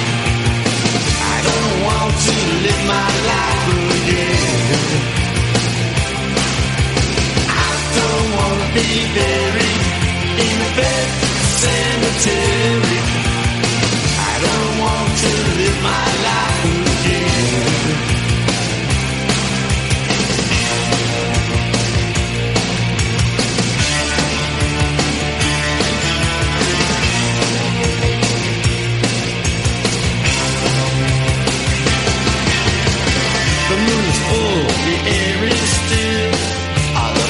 Sudden, I feel a chill. Victor is grinning, flesh is riding away. Skeleton dance, I curse these days. And at night when the wolves cry out, listen close and you can hear me shout. I don't wanna be buried in a bed cemetery.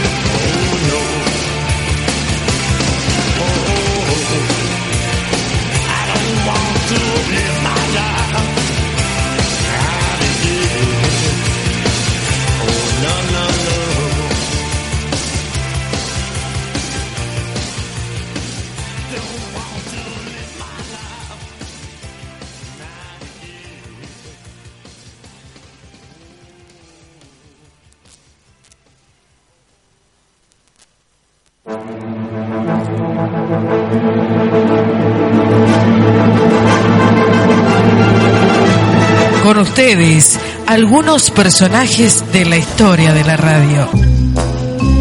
Para, para esta receta de cómo hacer una buena radio vamos a necesitar una consola de sonido, tres auriculares, cinco micrófonos, una CPU, cinco programaciones por semana, tres pares de huevos y dos pares de bares.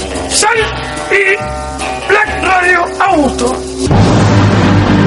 Comunico con vos desde el Medio Oriente. ¿Pero qué haces? Vení conmigo. Yo te ofrezco algo totalmente distinto y original. Deja estos sujetos, lanzate a la fama, que todo es gratis conmigo. Todo y mucho más lo podés escuchar por www.blackradio.com.ar la radio te informa la hora 23, 13 minutos. Cerrajería Ariel, más de 20 años de experiencia brindándole seguridad a su hogar. Jorge Acalle y Bolivia, frente a Carrefour, sexta sección Ciudad.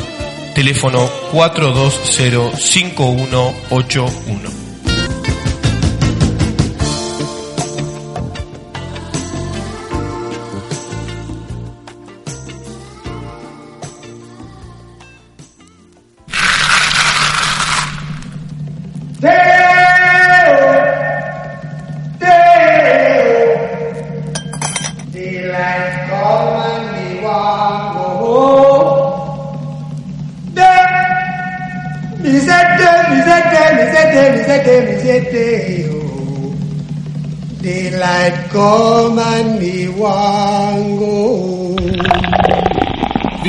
Cassette, historia, inéditos, nacionales, internacionales, Iron Man, Batman y... Hoy otro pelotudo. Jack Daniel, una roca, Más allá del bien y el mal, discografía, miércoles 21 a 23 horas por www.blackradio.com.ar.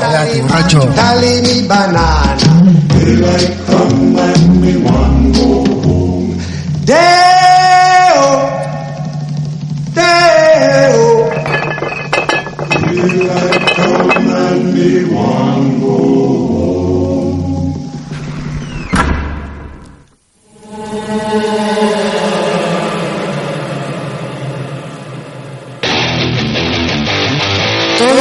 jueves de 20 a 22 horas sentirás toda la adrenalina del metal en un solo programa. Por www.blackradio.com.ar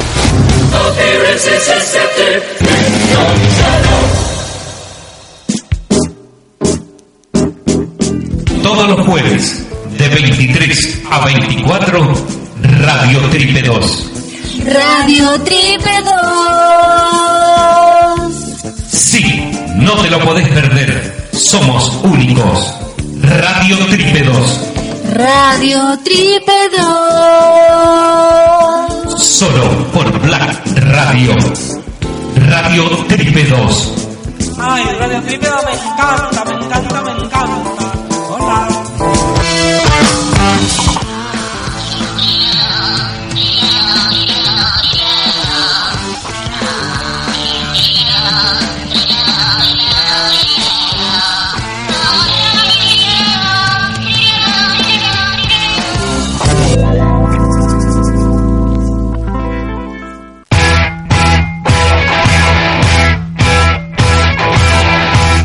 ¿Querés arrancar el fin de semana todo trapo? Entonces, no eches insecticida, porque los viernes de 22 a 24 llegan las Bocas en la galería. Mucho rock, cine, cosas que nos pasan, historias, literatura, más música, entrevistas. cabildeos y pirulines. No seas careta, escuchanos.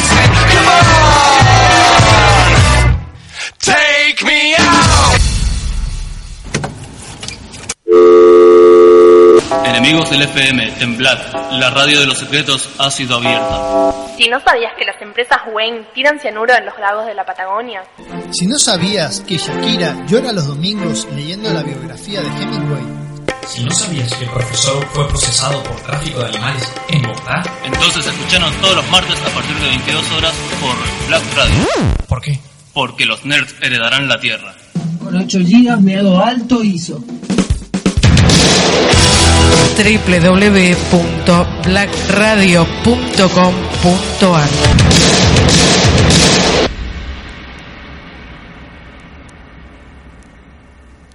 José, ¿qué estás escribiendo? mi top 5 de actores de dramas coreanos favoritos. Pero eso es una Death Note. Bienvenidos a Top ¿Qué? ¿No era un top de las mejores cabras? Yo traje la mía.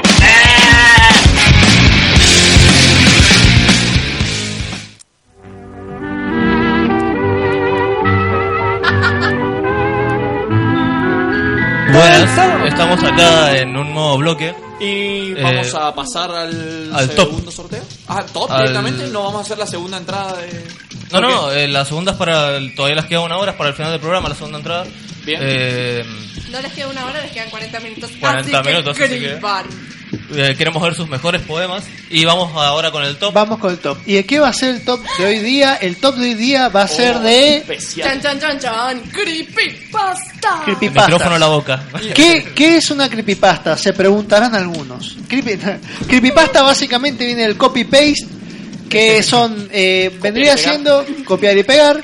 Son como las leyendas urbanas de Internet. ¿Qué pasaba? Alguien escribía una historia en un foro y después otra persona lo copiaba y lo pegaba en otro y así como que se iba pasando la historia de en vez de boca en boca de foro en foro. Incluso se alteraba la historia porque por ejemplo yo vi una historia que me encantó la quiero poner en mi blog pero la verdad es que está escrita muy fea así que la reescribo. Entonces te encontrás con diferentes versiones de la misma historia algunas mejores escritas que otras algunas más interesantes que otras hay veces donde la gente las modifica para mal porque les parece que sus modificaciones le van a dar más miedo y también no, oh, terrible, no, mal. Y también lo interesante es que hacen mucho uso de el medio de la las características audiovisuales que ofrece Internet, ¿no es cierto? O sea, tenés fotos, tenés videos, tenés ese tipo de cosas. este, por ejemplo, te hablan de un video maldito y te ponen el link del video. Aviso, siempre que pones el video, la verdad es que no tiene nada que ver con lo que te describieron, pero el miedo te lo da igual. Cuando apretás enter, tu corazón late a mil. Bien, eh, lo interesante de esto es que han convertido a Internet en una biblioteca de cuentos de terror inmensa que no se acaba nunca y eso es fantástico. Entonces yo estoy muy, soy un amante muy grande de las creepypastas. Sí, a mí también me encantan las creepypastas. Bien, y para este top cada uno ha traído la que les ha parecido la mejor y las vamos a comentar y se las vamos a contar a ustedes, nerds. También estaría bueno aclarar que las creepypastas suelen usar eh, cosas de la cultura popular, por ejemplo, los dibujitos que veíamos cuando éramos chicos, películas, ¿no es cierto? Eh, y que por eso también se le dice pasta, ¿no es cierto? La, como creepy viene como del- de algo que... De la da mezcla miedo, también. Claro, entonces creepy y la pasta de algo como cotidiano. Se relaciona mucho también con... Hay un... eh, Para los que le interesa el miedo, busquen Lo Siniestro de Freud. Y eh, eso se puede relacionar mucho con la creepypasta porque habla de lo que nos causa miedo. Porque nos causa miedo lo que es cotidiano pero distorsionado, ¿no es cierto?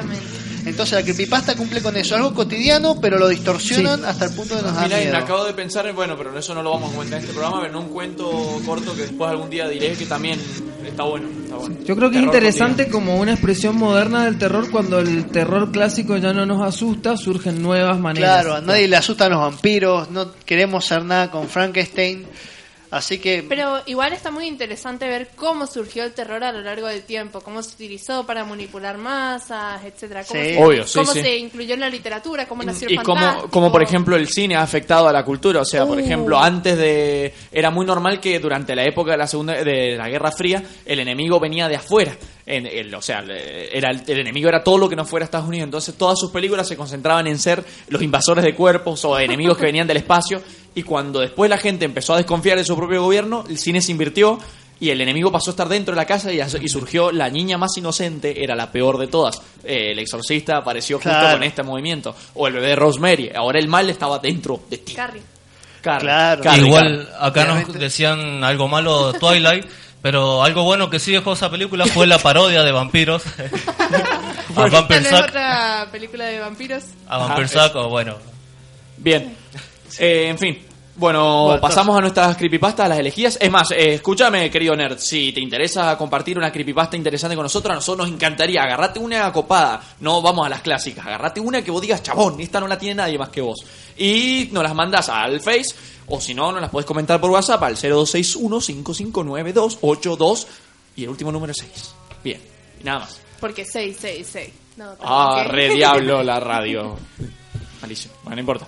Vamos. Bueno, ¿quién quiere empezar? Porque yo ya hablé un montón. Tengo mi creepypasta acá preparada, pero... Siempre soy el primero en hablar, No, así que... me, parece, me parece, ojo, que profesor Paul está muy callado hace mucho rato, mucho rato. Quiero Claro, compartirnos su historia de Bueno, su cuentito que- de terror. Niños, siéntense porque van a escuchar al profesor Paul. No, no, ahora viene el, el calavera, el monstruos Uh. de la cripta, cuentos de la cripta. Cuentos de la cripta. Bueno, yo tengo una creepypasta que me la tengo bien guardada durante todo el programa. No, no, no, no es tan extraña como piensan. Eh, ya hablamos, ya dijo Mariano, de lo, lo aterrador que resulta para muchos la- los dibujos animados que uno veía cuando era pequeño y que son materia de muchas creepypastas. O sea, muchas creepypastas basadas, por ejemplo, en Coraje el perro cobarde, que es gracioso porque era el programa que asustaba a los niños eh, que tenían 4 o 5 años Sí, loco. Hace, hace los 90, pero es como que tiene más éxito en las generaciones más jóvenes que, por ejemplo, mi generación que lo veía cuando tenía, no sé, 10 años. Entonces no me daba tanto miedo. Che, pero no, a, a mí sí, yo quedé Sí, traumada. es más, combustible de pesadillas esa guay. ¿eh? Sí, había, sí. ah, Es que había capítulos de coraje que iban muy al pasto. Muy A al mí, pasto. ¿sabes qué es lo que me daba mucho miedo? Combustible pesadillas mío, Evangelion. Los trailers de Locomotion me dejaron traumado cuando era chico. Todos los trailers de No- Locomotion en general me No dejaron podías traumado. comer comer y ver el Locomotion, porque siempre va a aparecer algo muy No, desagradable eh, que te iba a hacer. Para colmo, después cuando me hice grande, descubrí los trailers que veía que me traumaron. El trailer de Akira, por ejemplo. Claro. Hay una parte donde se le salen los sesos a un tipo y eso me traumó. Un día vamos a hablar, así como hicimos de Magic, tenemos que hablar de Locomotion, porque hay Eh, mucho eh, que cortar. Es amor. eh, y vuelve, ¿eh? Vuelve Locomotion. Vos que sos la que mani- eh, monopoliza el amor, ¿podemos amar Locomotion? No sé ni qué es Locomotion, Bueno, lo pero- vengo preguntando. No, no, no, vas a saberlo. Te vamos a enseñar. monopolizar el amor. Claro, porque viste que la José siempre dice, ay, amamos tal cosa. Entonces por eso digo, podemos amar Si Locomotion. querés saber lo que es El amar- Locomotion, El, el amar es, Ah, es mi marca espe- personal, Chuck Neruda. No me la robes. si querés saber lo que es Locomotion, quédate para nuestro especial de Locomotion muy pronto. Bueno, Dentro de siete años. Entonces, hay muchísimas creepypastas basadas en dibujos animados. Vamos a seguir hablando de eso. Pero yo elegí una que tiene, por supuesto, un programa de Cartoon Network por, por la libertad creativa que tenían los dibujantes y los guionistas En de Cartoon Network época. en los 90. eh, realmente eh, surgían cosas muy bizarras y muchos programas muy extraños que se han transformado casi todos ellos en creepypastas. Che, perdón, perdón que te interrumpa, porque quiero decirle a Nicolás Augusto Garni- Garnieri que si me van a quemar por algo no va a ser por hereje, va a ser por bruja. In your face. Inquisición, motherfuckers. Vamos. Vamos. Bueno, entonces tenemos la creepypasta de el programa Ed, Ed y Eddie. No sé si recuerdan este programa. He escuchado la de Bob Esponja, he escuchado la de Sonic, he escuchado la de todos, pero esa no la había escuchado. De, de Sonic y de Pokémon hay millones de Sí, hay de creepypastas. A Mickey Mouse, a Mickey Mouse, madre mía, Mickey Mouse, Claro, qué pero problema Mickey que tiene Mouse- ese ratón. Sí, pero Mickey Mouse, la más famosa, yo creo que salió todo por Suicide Mouse, que es uno de los creepypastas más Es- famosos. ese es uno de los más famosos. sí, Bueno, sí. que está el video. Acá tenemos la de este programa de los 90 de los tres amigos. Uno inteligente, el otro tonto, el otro estafador compulsivo. ¿Y eh, ¿qué, cuál es la teoría, mm, la creepypasta tan interesante que se han inventado estas personas de la internet? En realidad, el patio de juegos de, de Eddie y Eddie y todos sus amigos es el purgatorio. Y cada uno de los, de los amigos y de los personajes que habitan en ese lugar son personas que han muerto por diferentes circunstancias a lo largo de la historia y se están reunidos. Claro, ahí. entonces por eso la, la diferencia de vestimenta, como que se han muerto en Había un, diferentes campi, épocas. un campirano, todo eso. También eh, hater, me gustaría nombrar, hay una muy parecida que es del Chavo, Sí. que es re interesante, que dice que, que la vecindad es el purgatorio y que todos están ahí por los diferentes pecados que se pueden ver en cada personaje, ¿no? Señor Barriga es la Ula, Don Ramón es la avaricia, ¿Qué le pasa a internet? Dale. etcétera, etcétera, etcétera. bueno, esas cosas las podés amar, Chuck Neruda, te doy permiso. Dale. Quiero ganar mi permiso a amar Locomotion, si no puedo amar Locomotion esta vida no tiene sentido. Sí. Vamos a debatir. No vas a ser juzgada de la misma manera a partir de ahora. No, mentira.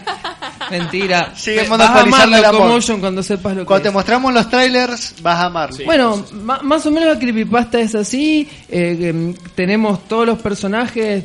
No nos vamos a poner a, nom- a nombrar cada uno porque estaríamos un rato, pero hay uno que es de la Segunda Guerra Mundial, está el, el pastor eh, campirano que es del siglo XIX. Cada uno pertenece a un periodo Tablón. histórico. Y Tablón Oh, por favor. Necesito saber esto. Em, tengo que corroborar la información del tablón. Bueno, entonces enseguida podemos volver con, para hacerlo de tablón.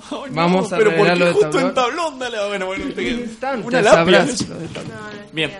Bueno, eh, mi creepypasta es muy conocida, pero me pareció muy interesante analizarla en profundidad, ¿no? Y estoy hablando de Slenderman, ¿no es cierto? ¿Qué es? Chao, creepypasta por excelencia. Claro, eh, la BBC dijo que fue la, prime- la primera leyenda de horror de Internet. Claro, O sea, oye, es que eso fue lo que le hizo tan vendría- famosa. La primera gran creepypasta Claro, fue como, como la primera gran creepypasta. ¿Y cómo surgió? ¿No es cierto? Había un foro donde había un, eh, un tema que era como algo desagradable, donde subían fotos trucadas con monstruos o cosas sobrenaturales. 4chan, ¿no fue? Siempre Creo que 4chan. fue 4chan. Sí, 4chan es un- tiene un problema, 4chan. Creo que fue. 4chan, ¿eh? Bueno, resulta que un usuario, Víctor Surge, eh, se le ocurrió subir la foto con una leyenda abajo, ¿no es cierto? Subió fotos en blanco y negro donde se veía este ser alto con la cara blanca y dijo que eh, puso un texto que decía, eh, nosotros no queríamos matarlos, pero sus brazos nos parecían reconfortantes y misteriosos a la vez. Entonces, con toda esa cuestión de que generaba tanto horror, ¿no es cierto? Se empezó a generar una bola de nieve. ¿Cómo se llama el creepypasta este también de 4chan del viajero del tiempo? Me olvidé. No sé, hay un montón. ¿Soy yo? Era yo. Realmente hay tantas creepypastas dando vueltas que por ahí uno dice, no, voy a hablar de la que no conoce nadie. Hablando No, de creepypasta, Es muy difícil saber un cuál es la que no conoce nadie. Hablando de creepypasta, le mandamos al señor un saludo al señor tenebroso Fox allá en el otro mundo. Sí, Le mandamos un saludo grande. A Fox. Bien, Marian, seguí. Bueno, entonces, ¿qué es lo interesante? Eh, este usuario dice que se basó un poco en Lovecraft, en el surrealismo de William Burroughs para crear este personaje, pero ¿qué es lo que a mí me dio como un poco de cosita, no? Que tuvo muchísimo éxito este personaje, pero hay apariciones anteriores a Slenderman, antes de que surgiera Slenderman, Cuando empecé, la, claro, la gente empezó a investigar a partir de eso, los que se creyeron que era posta empezaron a investigar y se fueron para atrás y empezaron a encontrar coincidencias. Claro, y encontraron que hay una leyenda alemana de un personaje que era alto, sin rostro, con tentáculos y que robaba niños. Las mismas características de Slenderman. Y también se especula que se han visto en... en- ¿Cuál es la- el nombre que tiene estas pinturas en murales muy antiguas? ¿Cuadros? No. Los frescos. Claro, pero no, el fresco ya es como... El que- de renacimiento, Los- claro, yo estoy hablando los de vitrales. cosas tribales. Los, Los ah, no, vitrales. pero no los. No, más pero bueno, la cuestión es que habían encontrado Vamos, gente de WhatsApp. Vamos. Trabajen, no, no, no, trabajen por nosotros. Nos pueden enviar la palabra al 061 5592826 Así es. Vamos, Marian. Entonces, bueno, eh, ¿cuál es la cuestión de que mm, hay eh, es algo que ha estado rondando en el imaginativo popular, este ser con tentáculos grandes sin rostro que roba niños? Por eso también es que ha tenido tanto éxito. O sea, claro, una vez que apareció en 4chan, es como que todo el mundo lo notó súper conocido. Dijiste con tentáculos, era estrella porno japonesa. Eh, sí, Oye, sí, lo, hizo, lo fue. Lo fue. No me Slenderman pregunten por qué lo sé, pero lo fue. Hay muchas versiones sobre lo que es Slenderman. Lo único que se mantiene siempre es que tiene tentáculos. Hay versiones que dice puede cambiar su forma, que puede aparecer como una persona común y corriente. Y se lo relaciona con los niños. Y suele aparecer en incendios o en los bosques. Eh, El bosque suele ser el más normal, ¿no? De ahí viene hasta, de ahí es donde Claro. salió la idea para el juego, después de que iba a serlo tan famoso. Claro, se, se han sacado muchos juegos. Sacó. eh, Juegos japoneses. O mejor dicho, salieron muchos juegos después del Ender. Sa- Salieron muchos juegos también, estilo Amnesia, o sea, juegos de. Survival ju- horror. Survival horror, donde no tenías ninguna herramienta y simplemente tenías que avanzar por el escenario y Slenderman te perseguía, ¿no es cierto? Y a Es horrible. una de las mejores creaciones indie que se hizo ahora, porque de ahí en adelante es donde han estado copiando todos los juegos de Sí, que pero han me parece ahora. que el original es Amnesia. Me No, parece- no, pues, pero Amnesia es distinto. Amnesia es vos vas caminando resolviendo Claro, pero y los Amnesia gráficos tiene, están bien. Amnesia tiene historia. eh, Claro. El juego de Slenderman no. Que y está no, y otra Slenderman- cosa, y cuestión gráfica es muy distinta. Claro, Amnesia no, era un eh, juego, el Slender Enderman no, es, era es hin- es indie totalmente. indie. Sí, en Está- otro programa podemos ponernos a rastrear de dónde viene ese estilo de juego. Y... Bien. Sí, Una cosa más que debe- deberíamos mencionar antes de pasar a otra cosa Lo con Ma- Blender lo es Marvel, Marvel Hornets. Hornets. Dale, Marvel. Marvel Hornets, una webserie que salió, la historia era que un hombre estaba haciendo una película, ¿no es cierto? Y notó que en las cintas que había grabado había algo extraño y la empezó a subir a YouTube. Pero la persona que sube los videos a YouTube no es el que dirigió la cinta, sino el editor, que se dio cuenta después.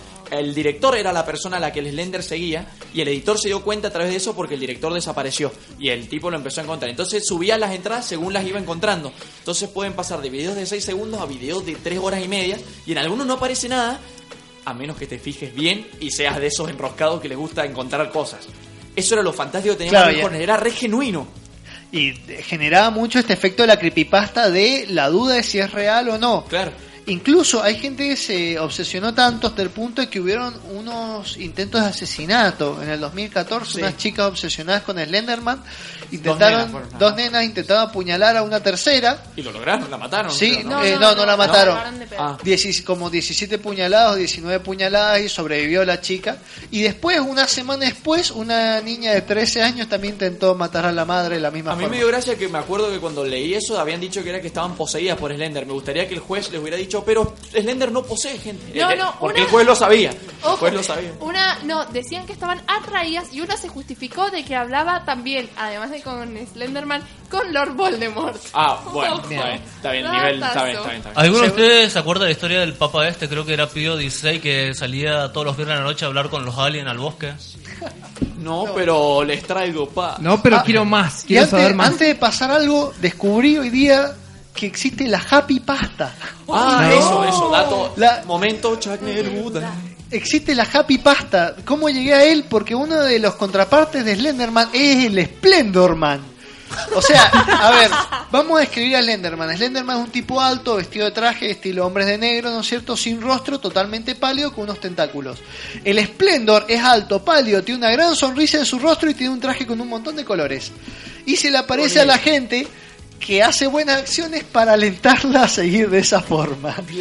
Eso me da más miedo todavía Sí, que el sí, Slenderman. Sí, suena más peligroso que el La, la Happy Pasta son parodias de creepypastas. Y Bueno, está la del hombre Y de los amarillo. amamos. Bueno, no es el único Esplendor. personaje colorido las, pro- las creepypastas. Está el hombre de amarillo también. Es un tipo que se te aparece en la calle, en una calle cualquiera, y va, viene caminando muy raro hacia vos y no te deja de seguir nunca también. Eh, ese es en una calle cualquiera. Puede ser en cualquier momento del día, en cualquier que vos te quedes solo caminando por una calle de noche. Odio que el amarillo tenga connotaciones tan, tan bizarras. Preguntale a la linterna verde. Este hombre va, va disfrazado completamente de amarillo Bueno, pero y sonriendo. en... ¿Cómo se dice? Ay, de Mark Mira, Sin City, boludo. Ah, el El- Yellow Bastard. Claro. Y Bien. también está el, digamos, la superstición de, de que el amarillo trae mala suerte. No, es que, ¿sabes lo que pasa? No, el amarillo no, está yo- considerado yo un color que hace daño porque a la gente con... Hay gente, viste, están los que reaccionan No, mal, ¿cómo se chicos, llaman? Los...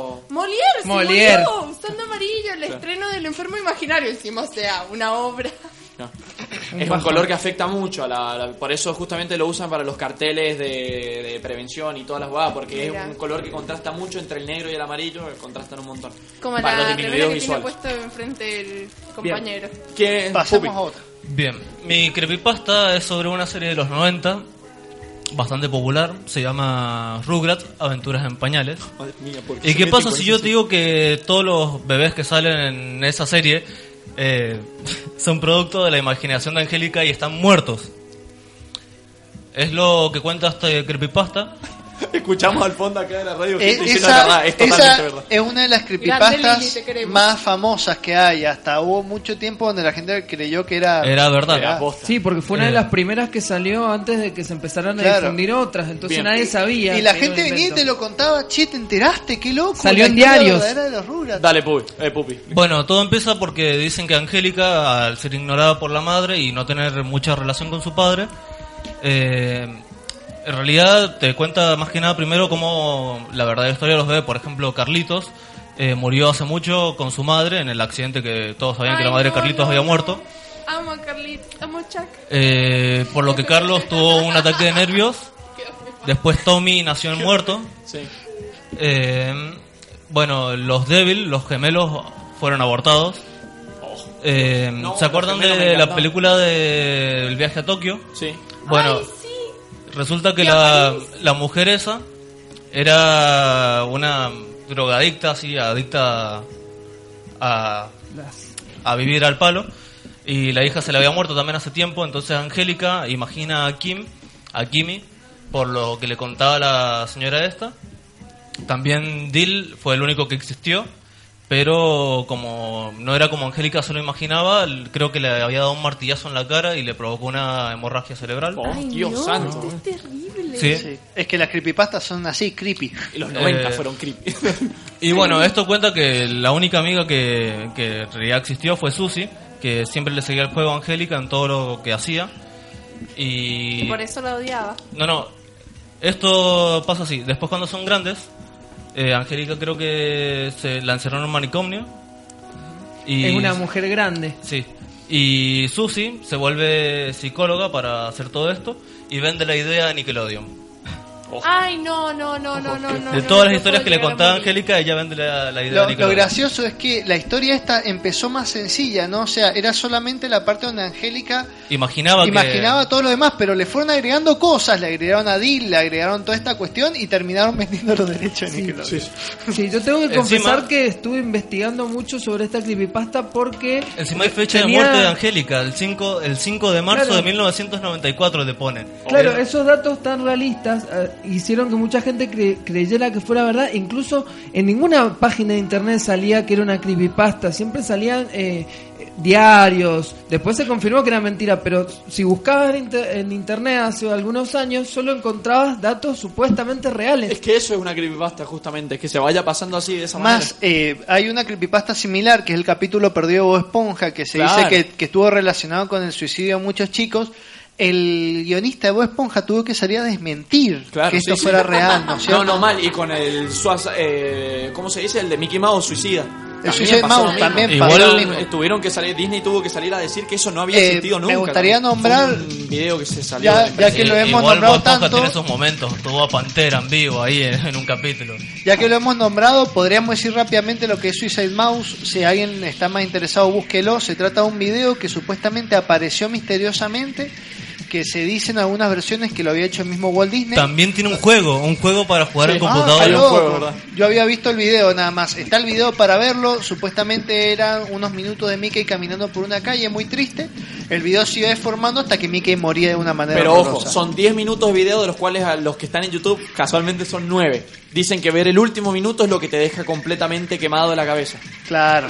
El, ya ver el video los De 9 todas minutos maneras, ya no es divertido. También igual. vi una La versión de re 10, también vi una versión de 10 minutos con el último minuto hecho por fans y era cualquier cosa. También hay que mencionar la parodia de Bob Esponja, que a raíz de esa misma creepypasta que, se- que surgió, editaron un episodio especial, que era el capítulo perdido de Bob Esponja. Ah, y claro. podías ver, cuando finalmente lo revelaban, era Bob Esponja caminando durante 10 minutos Claro. por una Ah, calle. sí, Pero el de eh, Bob hay un Esponja, igual el de Bob Esponja, claro. Esponja, el más famoso es el suicidio de Calamardo. El famoso capítulo es. perdido, el suicidio de Calamardo, donde, donde Calamardo salía a tocar el clarinete y la, el público lo empezaba a odiar, pero de maneras terribles. O sea, era un capítulo donde pronto empezaban a pasar cosas re macabras, porque lo, de- lo, lo despreciaba el público, pero de una manera re grotesca. Entonces él iba a la casa a llorar y de pronto empezaban a aparecer eh, mientras él lloraba y se- el clarinete se transformaba en una escopeta que iba a la boca de él, eh, aparecían como flashes de, mag- de niños muertos y cosas así. Entonces, supuestamente, se armó manso lío en la empresa y el jefe empezó a pedir que le trajeran literalmente la cabeza del chabón que había hecho el capítulo ese y no lo agarraron nunca. También eh, los oyentes nos están comentando, por ejemplo, que agreguemos la mención de los Slendytubbies, que No, es una eh. parodia, es una parodia del Sí. juego de Slenderman. Sí, con él, por favor, Tubby, saben todos de dónde vino eso. ¿Lo has visto? Es impresionante eso, es re loco. ¿Qué? Contanos, ¿qué es? Es una parodia del juego de Slenderman. Claro, claro, claro, es una parodia, pero es impresionante, porque vos vas jugando y es el mundo de los Teletubbies, vos vas caminando re confiado, ¿no? Y vas agarrando las, tele, eh, las tubipapillas, las vas agarrando re confiado y de pronto te encontrás con, ponerle Po ahorcado, o con Lala muerta así, destrozada en el suelo, y de pronto escuchás que viene algo y mirás para el costado, y se te viene un, ¿cómo se llama? Twinkie Winky, ¿cómo se llama el violeta? Twinkie Winky. Twinkie Pinky bueno, Pow. Ese, como se llama, el Twinkie. Creo que es Paul el Violeta. Paul, bien, dale. Eh, Paul No, Paul aparece. en rojo. Ah. No, Paul en rojo. Ok. Dipsy Bueno. Dipsy, ah, qué sé yo, no, ese era el verde, no importa. Paul. Paul aparecía, era el violeta, y aparecía con una cara, iba. O sea, en la imagen era como una especie de imagen JPG que se te acercaba girando a una velocidad impresionante y haciendo como. Y vos te quedabas como loco, me asusté la primera vez. Sí, a nosotros nos asustó tu grito, me imagino lo que será el juego. No, no, pero después el problema es que vos corrías y decías, bueno, ya no me asusta, pero el grito te seguía molestando porque era el chabón atrás tuyo y cada vez que te das vuelta estaba ahí con la cara esa, gritándote y vos agarrando las tele, teletubipapillas y todo eso. También tenemos otro aporte de Nico Guarnieri que a- antes de antes de la amnesia, la- antes de la insomnia, ¿Viene? eh, está, Vamos, o sea, tenemos amnesia y tenemos insomnia. Te queremos, Que son de los mismos creadores. Que son de los mismos no lo, creadores. no lo conozco. Insomnia. Claro, Insom- Insomnia es anterior, según Nico. Mm, No, igual Nico, pará, antes de Insomnia está Penumbra. Penumbra, Penumbra. perdón. Penumbra, Ese- penumbra. Madre penumbra mía, es el chicos, Yo primero. lo jugué ese, mi viejo se le ocurrió la buena Era, idea de era, co- cuando era, era chico. como de la misma modalidad, así sin armas. Sí, pero era peor porque la amnesia después ya tenía como más complejo, ya sabías para dónde moverte. Penumbra era muy indie cuando salió. Era un tipo se quedaba atrapado debajo- de una instalación en la nieve y listo. Y vos caminabas y te, ahí te daría, pero loco, en su momento el juego tenía unos graficazos, te daba todo terror, era tremendo. Y a mí me lo habían comprado y yo no sabía ni cómo jugarlo. Era la primera vez que agarraba un juego de terror en primera persona. Estaba re asustado, ¿no? En Penumbra fue fantástico. Todo era genial, la música era fantástica, estaba buenísimo todo. Bien, bueno, eh, José. Ay, chicos, quiero decir que me siento muy mal porque mi creepypasta es lo peor del mundo. No, nada le gana a Slendy bueno, sí, además. Los Nada, amo, nerds. eh, ah, investigando, pero en realidad yo quería hablar de, de Paul está muerto. Para mí, la ¿Este Paul? No, no, no, no. eh, oh, el de los Beatles, menos el de los mal. Beatles. Paul McCartney, Creí que ¿no? se nos había Bueno, muerto el también, profesor. Po- Podés decirlo de la manera más sensacionalista que puedas, por favor, favor. la forma más amarillista que Mientras voy puedas. pidiendo a los nerds que porfa vayan haciendo una creepypasta de nosotros también. También. Quizá Eh, nuestro Paul puede también ser esté así. muerto. El O grupo nuestro de pupi chicos sea de el mismo radio la que- dirección de la- Lo tengo, lo tengo, lo tengo. Dale. Paul está muerto, pero no murió cuando todo el mundo creía que murió. Murió después de escuchar Gloomy Sunday. Oh, Acabo por de Dios. mezclar dos creepypastas. Oh. Se mueren todos. Sí, sí, yo para Oh, el que no Dios. es Gloomy Sonda y es la famosa Eh. canción de los años 30 que mataba gente. Claro, es justamente la creepypasta que traía. Ay, no, preparada. José, perdón. Creí que ibas a hablar de Paul está muerto. No, es que tengo problemas de, de personalidad. No, en serio que no. Oh. Ahí tenemos una Muy mal. creepypasta. José y su personalidad múltiple Bueno, los con asesina a Gloomy todos. vamos con Gloomy Es así. Vamos con Gloomy Sunday. Eh, es justamente así. La historia, la historia narra que un compositor húngaro en la década del 30, o sea, imaginémonos en el, justamente estamos en un en Europa, en un momento histórico bastante complejo porque estamos en periodo de entreguerras, eh, problemas por todos lados. La novia de este compositor se suicida tirándose de una ventana. Entonces, muy compungido el compositor crea esta canción que resulta que se le adjudican- adjudicaron 17 muertes en Hungría en la década Y del esto 30. es posta, confirmado, confirmado. Confirmadísimo, porque Gloomy Sunday estaban- significa domingo triste, ¿verdad? Sí. Ah, Había una canción Es- de es una banda de acá argentina que decía salgo volando por la ventana. Interesante. El creepypasta. Vamos, Esa mató vamos. 48. Los Bueno, 37 pero pará. estamos bien. No, Justamente, 33. eh, Gloomy Sunday es el nombre que se hizo popular en la década de 60 cuando se la tradujo al inglés, que provocó unas más de 50 muertes. ¿Viste en cuando vos Estados decís, la- el video de la llamada mata? Metámoslo en internet, a ver qué pasa.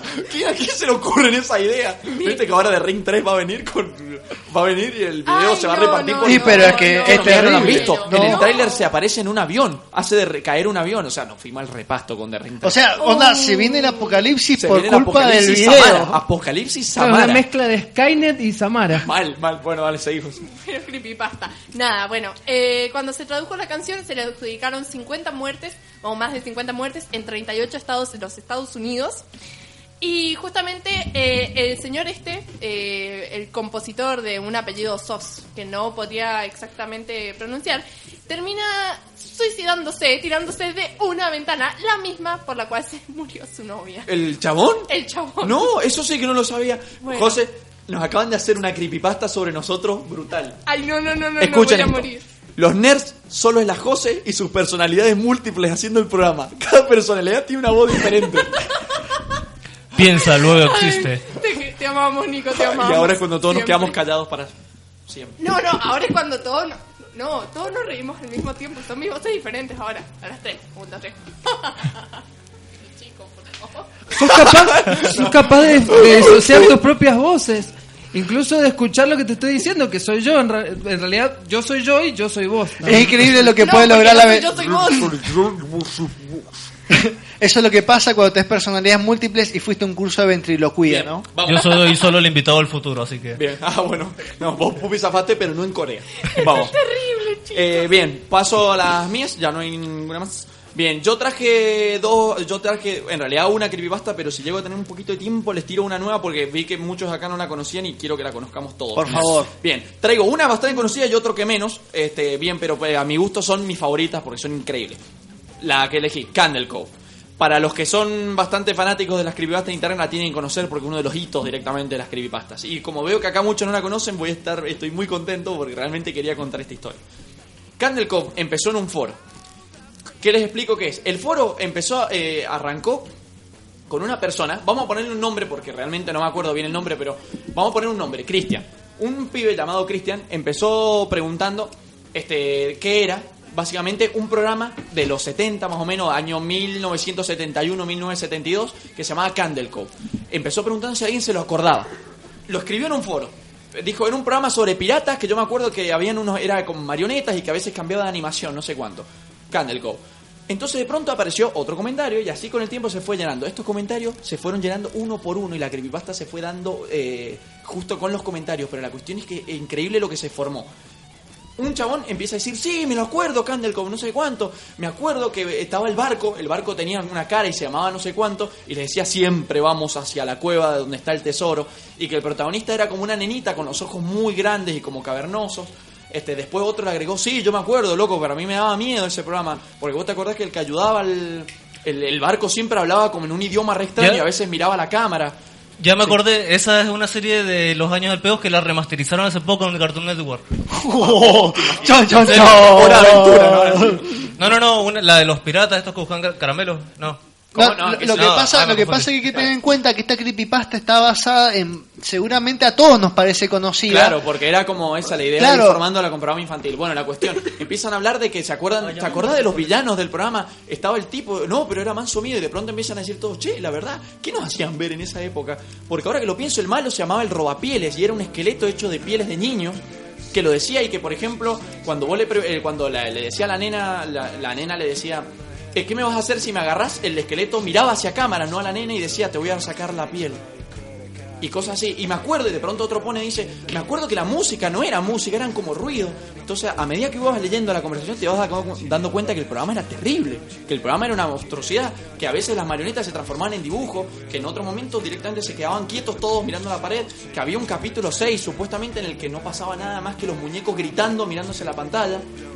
Y cosas así hasta que en un punto vos te quedabas como diciendo... Ese "Loco". salió en Dross, en, un en uno de los cosas de Sí, Dross. obvio, obvio, es más, Sí, yo es así que- lo conocí. Es que Dross se ocupa Claro, de se recolectar ocupa de Es su especialidad, o sea, Eso nunca le vamos a ganar a Dross. Sí, agarra. Número ve- 7. Habla, La habla sobre Lovecraft. Entonces, se va llenando esta creepypasta hasta que en un momento vos decías, loco, Candle Cove, Dios mío, alguien que lo tiene que encontrar. No había manera de encontrarlo, tal, no aparecía en internet, no aparecía en ningún lado, no, por más que lo buscaran. Y de pronto la conversación cierra. Después de tanto tiempo que se ven días que la gente va hablando, la conversación cierra con un mensaje del chabón que la empezó. Cuando el tipo dice, hoy fui al asilo a visitar a mi mamá y me di, y le pregunté, como esto este tema se ha vuelto ahora más, me he interesado más, le decidí preguntar a mi mamá qué, qué era Candle Cove si se acordaba. Y ella me dijo, sí, ¿no era el programa de, de piratas que vos contabas siempre, que veías a la noche, después del noticiero? Este, y le dice, sí, ¿vos te lo acordás? Le dice, sí, sí, ¿cómo no me voy a acordar? Si vos eras chiquitito. Después del noticiero ya no había más programación, entonces quedaba solo la estática y vos te quedabas mirando el televisor y te imaginabas todo ese programa y venías y me los contabas después. Tenías mucha imaginación en esa época. Y ahí termina creepypasta. Y ahí termina creepypasta. Me ha dado un escalofrío genial. Y era tan buena porque vos te quedabas con ese final brutal así. Lo que me Genial. parece magistral es cómo estuvo armado, porque este usuario real se puso en contacto con otros usuarios reales, entre todos pensaron una historia, la estructuraron a forma de diálogo y lo, lo armaron en vivo. Lo lees y suena copado porque suena muy realista. Es- es más, la gente mete chistes. Hay algunos que dicen, no, a mí me gustaba. Otros dicen que no, que era terrible. Y hasta que en un punto vos te das cuenta en la conversación de que el programa se ha ido a la chota. O sea, pero que era una locura. Bien, ¿me queda tiempo, Pupi? Y En realidad muy no- limitado, la cuento rapidísimo, ¿no? Nos comimos el debate, así que... Así que si querés, mandale. Así que contalo. Ah, bueno, tengo una que se llama porno normal para gente normal. Bien. Así que fuimos de Slenderman, actor hentai, Ah, sí. a esto. A esto. Ahora la pregunta es, ¿qué es porno normal para gente normal? Bien. Porno de enanos. Porno normal para gente normal era un mail que te llegaba a vos supuestamente y que vos decías- leías eso y decías, bueno, está bien, eh, no me voy a meter porque esto debe ser una cosa o una cosa returbia o me voy a meter y voy a, quiero ver eso turbio, pero te metías y no había porno, desgraciadamente. Y si era porno, no era para gente normal. Espero. Este, mm, bien, les explico. ¿Qué es porno normal para gente normal? Era una serie de videos. Era, supuestamente a vos te llegaba un link, es muy enroscada la historia, pero a vos te llegaba un link que te conducía a una página donde solo podías descargarte seis videos. El problema era lo que había en esos seis videos. Y ahí empezaba la cosa. Porque justamente estaban puestos de manera de que Batman vos, vs Superman. individual... No, sí. no, no, por favor. No, Eso- da miedo. Eso es porno raro para gente bizarra. Este, Batman regresa. ¿Cómo se llama? Batman. Regresa estaba buena. Batman ¿no? y Robin. Batman Bien. Regresa estaba buena. va- Esa era la que estaba buscando. Cuestión, Batman y vos, Robin. eh, navegador de internet de inocente que solo quería ver porno normal para gente normal, este te ponías a descargar cada uno de los videos. No te rías, José. Nosotros estamos hablando re serio acá. No, se ríe de pensar de- de desca- del miedo de descargar y está Batman y Robin, ¿entendés? Como... Bien. Vos descargabas los videos. Primer video. Cada video tenía un nombre o una palabra rara, punto avi. Los descargabas. ¿Les cuento qué había en los videos? Bien. Primer video. El primer video mostraba a una pareja que estaban como en una especie de. Una pareja muy rara que estaban como una especie de comedor no, o de cocina. La mina le prepara un sándwich de mantequilla de maní al marido, se lo deja y el marido se hace como el boludo y agarra el sándwich y se lo da al perro. Corte al perro que está llorando en el suelo, sufriendo mal, muy mal. Ya cuando Y- se y mete con termina los el- perros, y se termina el video. jodido. Para, y se No, termina el qué video. buena onda. ¿Viste? Cuando vos te quedas. Bueno, entonces vos imagínate, veías el video y decías, esto no es porno. Este. Oh, por Dios, O- es o un sí, genio. ese es muy raro. Bien, vamos al segundo. Un hombre está durmiendo, un hombre muy gordo está durmiendo en una cama. De pronto suena el timbre. El tipo se levanta, atiende, es un técnico. El técnico viene a, a- a reparar un lavarropas. Es un video bastante largo. Repara el lavarropas, el tipo le paga, no se va. El gordo espera que el chabón se vaya bien y cuando se, se va, asegura que nadie lo esté viendo o algo así, se pone a lamer el lavarropa. Y lo lame, y lo lame entero. Y todo el video es el tipo lamiendo la ropa hasta el último lugar. Me hace acordar a un cuento de Cortázar, la historia de Cronópido y que- Famas, Forma de tener miedo, que dice, el médico te revisa, te dice que está todo bien, y cuando te está haciendo el parte médico ves debajo de las mesas y lleva eh, medias de mujer hasta el muslo, una cosa así.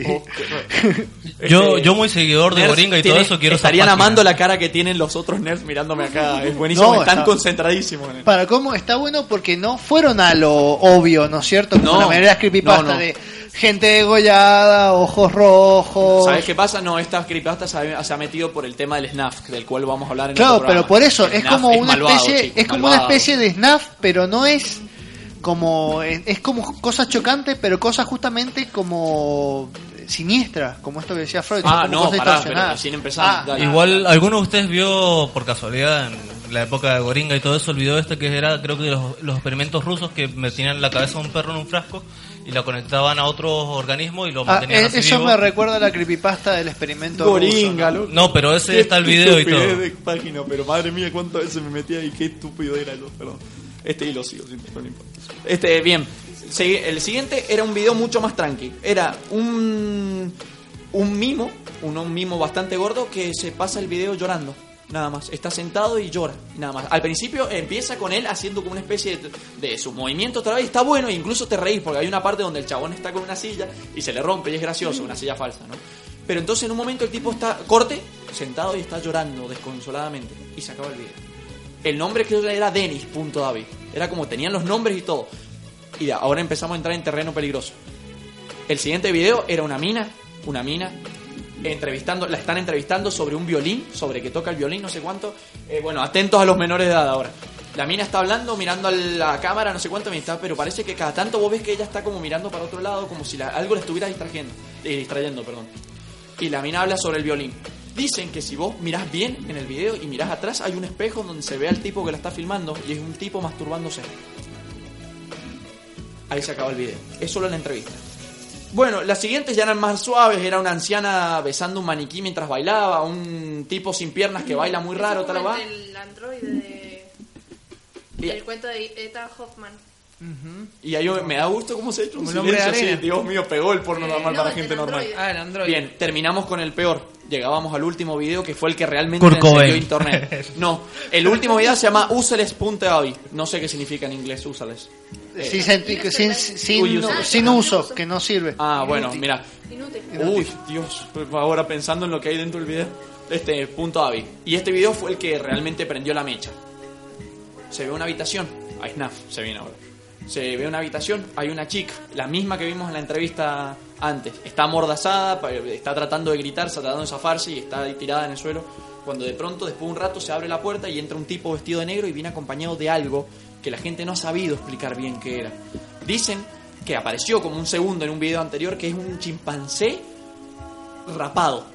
Pero nadie sabe bien explicar qué es. Es como una persona muy deforme, no sé, es algo muy turbio. Pie grande. Es el chimpancé de Pou. No, no es pie grande porque es petizo, es como muy chico y se, se desplaza como un simio, pero nadie sabe qué es. No dicen, no es un mono, No saben si es una persona muy deforme o qué. La cuestión es que este chimpancé blanco, el tipo lo hace entrar a la habitación y cierra la puerta. Y el chimpancé es como ciego y está como tanteando la habitación hasta que la encuentra.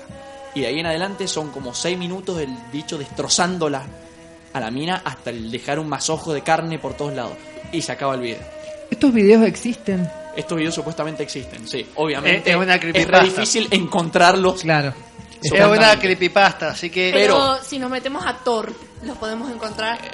No sé, yo no me, no me, lo, no me los vería, por si acaso. Onion lo que yo sé, lo que estoy seguro es de que el mundo del SNAF, del cual podríamos hablar alguna vez porque es algo returbio, tiene compañías tan tremendas como NLF, que sigue existiendo desgraciadamente, No Limits Fan, que son compañías dedicadas a esto, y hacen cosas quizás peores que estos videos. Así que no me sorprendería que fueran reales. ¿Podés explicar eh, ¿Snaf cortito qué qué es Snaf? Porque la verdad SNAF que... es el lado oscuro del cine. Eh, Ok. es, lo, es malvado. Torturas en vivo. Sí, no, no, tortura no. Es más, hay un error muy creyente de que el SNAF son los videos de, por ejemplo, los, los, eh, los grupos fascistas de Oriente matando personas en vivo. Eso no, porque se Acabo hace de con un cometer ese error, sí. Claro, está mal porque se hace un mensaje. SNAF no es ni los videos de muertes de personas en accidentes, ni videos de muertes por política, o sea, de que le cortan la cabeza a alguien para O sea, es tortura con fin pornográfico. No, con fin de, de entretenimiento.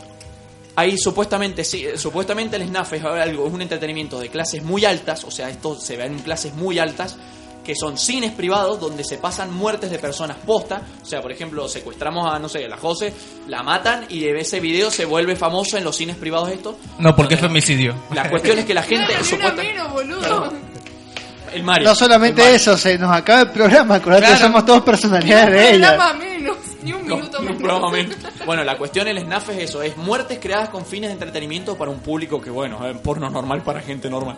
Este, Prefería no haber preguntado. ¿Viste? Es más, yo me acuerdo cuando era chico y me enteré de esta historia la primera vez, me di cuenta de que no me hubiera gustado saber nunca qué era el SNAF. Porque es como llevar el tráfico de blancas a un nivel mucho más allá. O sea, literalmente cine creado para ver muertes postas y ver el máximo dolor posible real. Es más, un video se hizo famoso en internet que se llamaba Daisy Destruction, que era la destrucción de Daisy. La destrucción de Daisy era una nenita muy chiquita a la que la destrozaban dos personas, pero paren, les puedo alegrar el día. Los agarraron. La Interpol los persiguió, los persiguió, los agarraron. Eran de México, los chabones.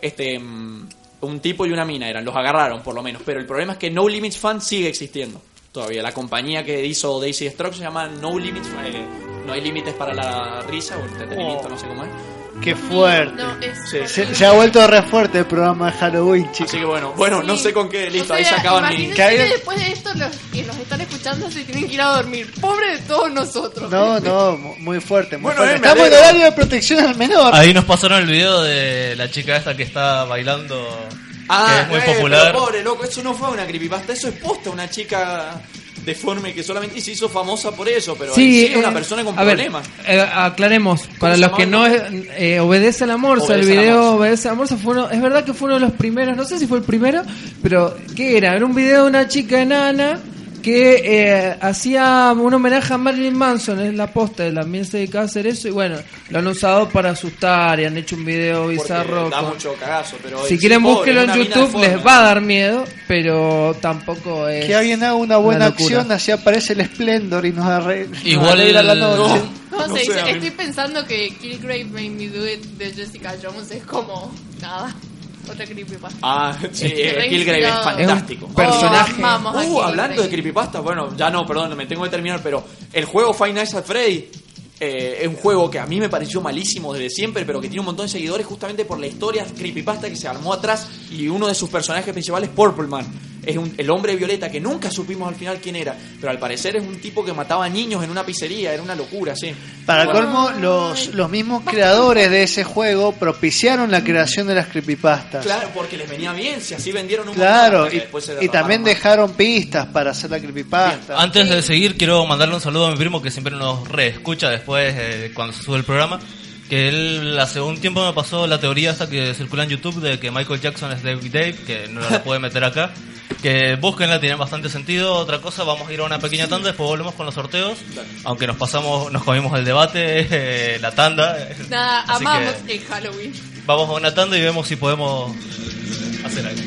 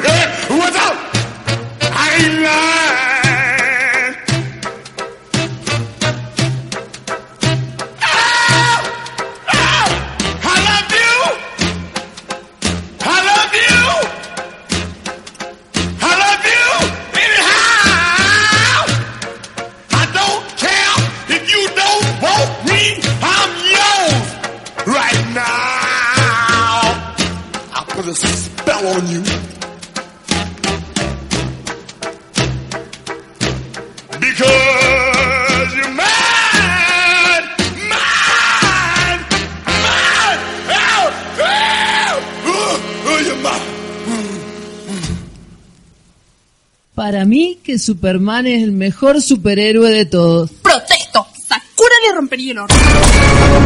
Al lugar. Hora de comenzar la sección de Batman.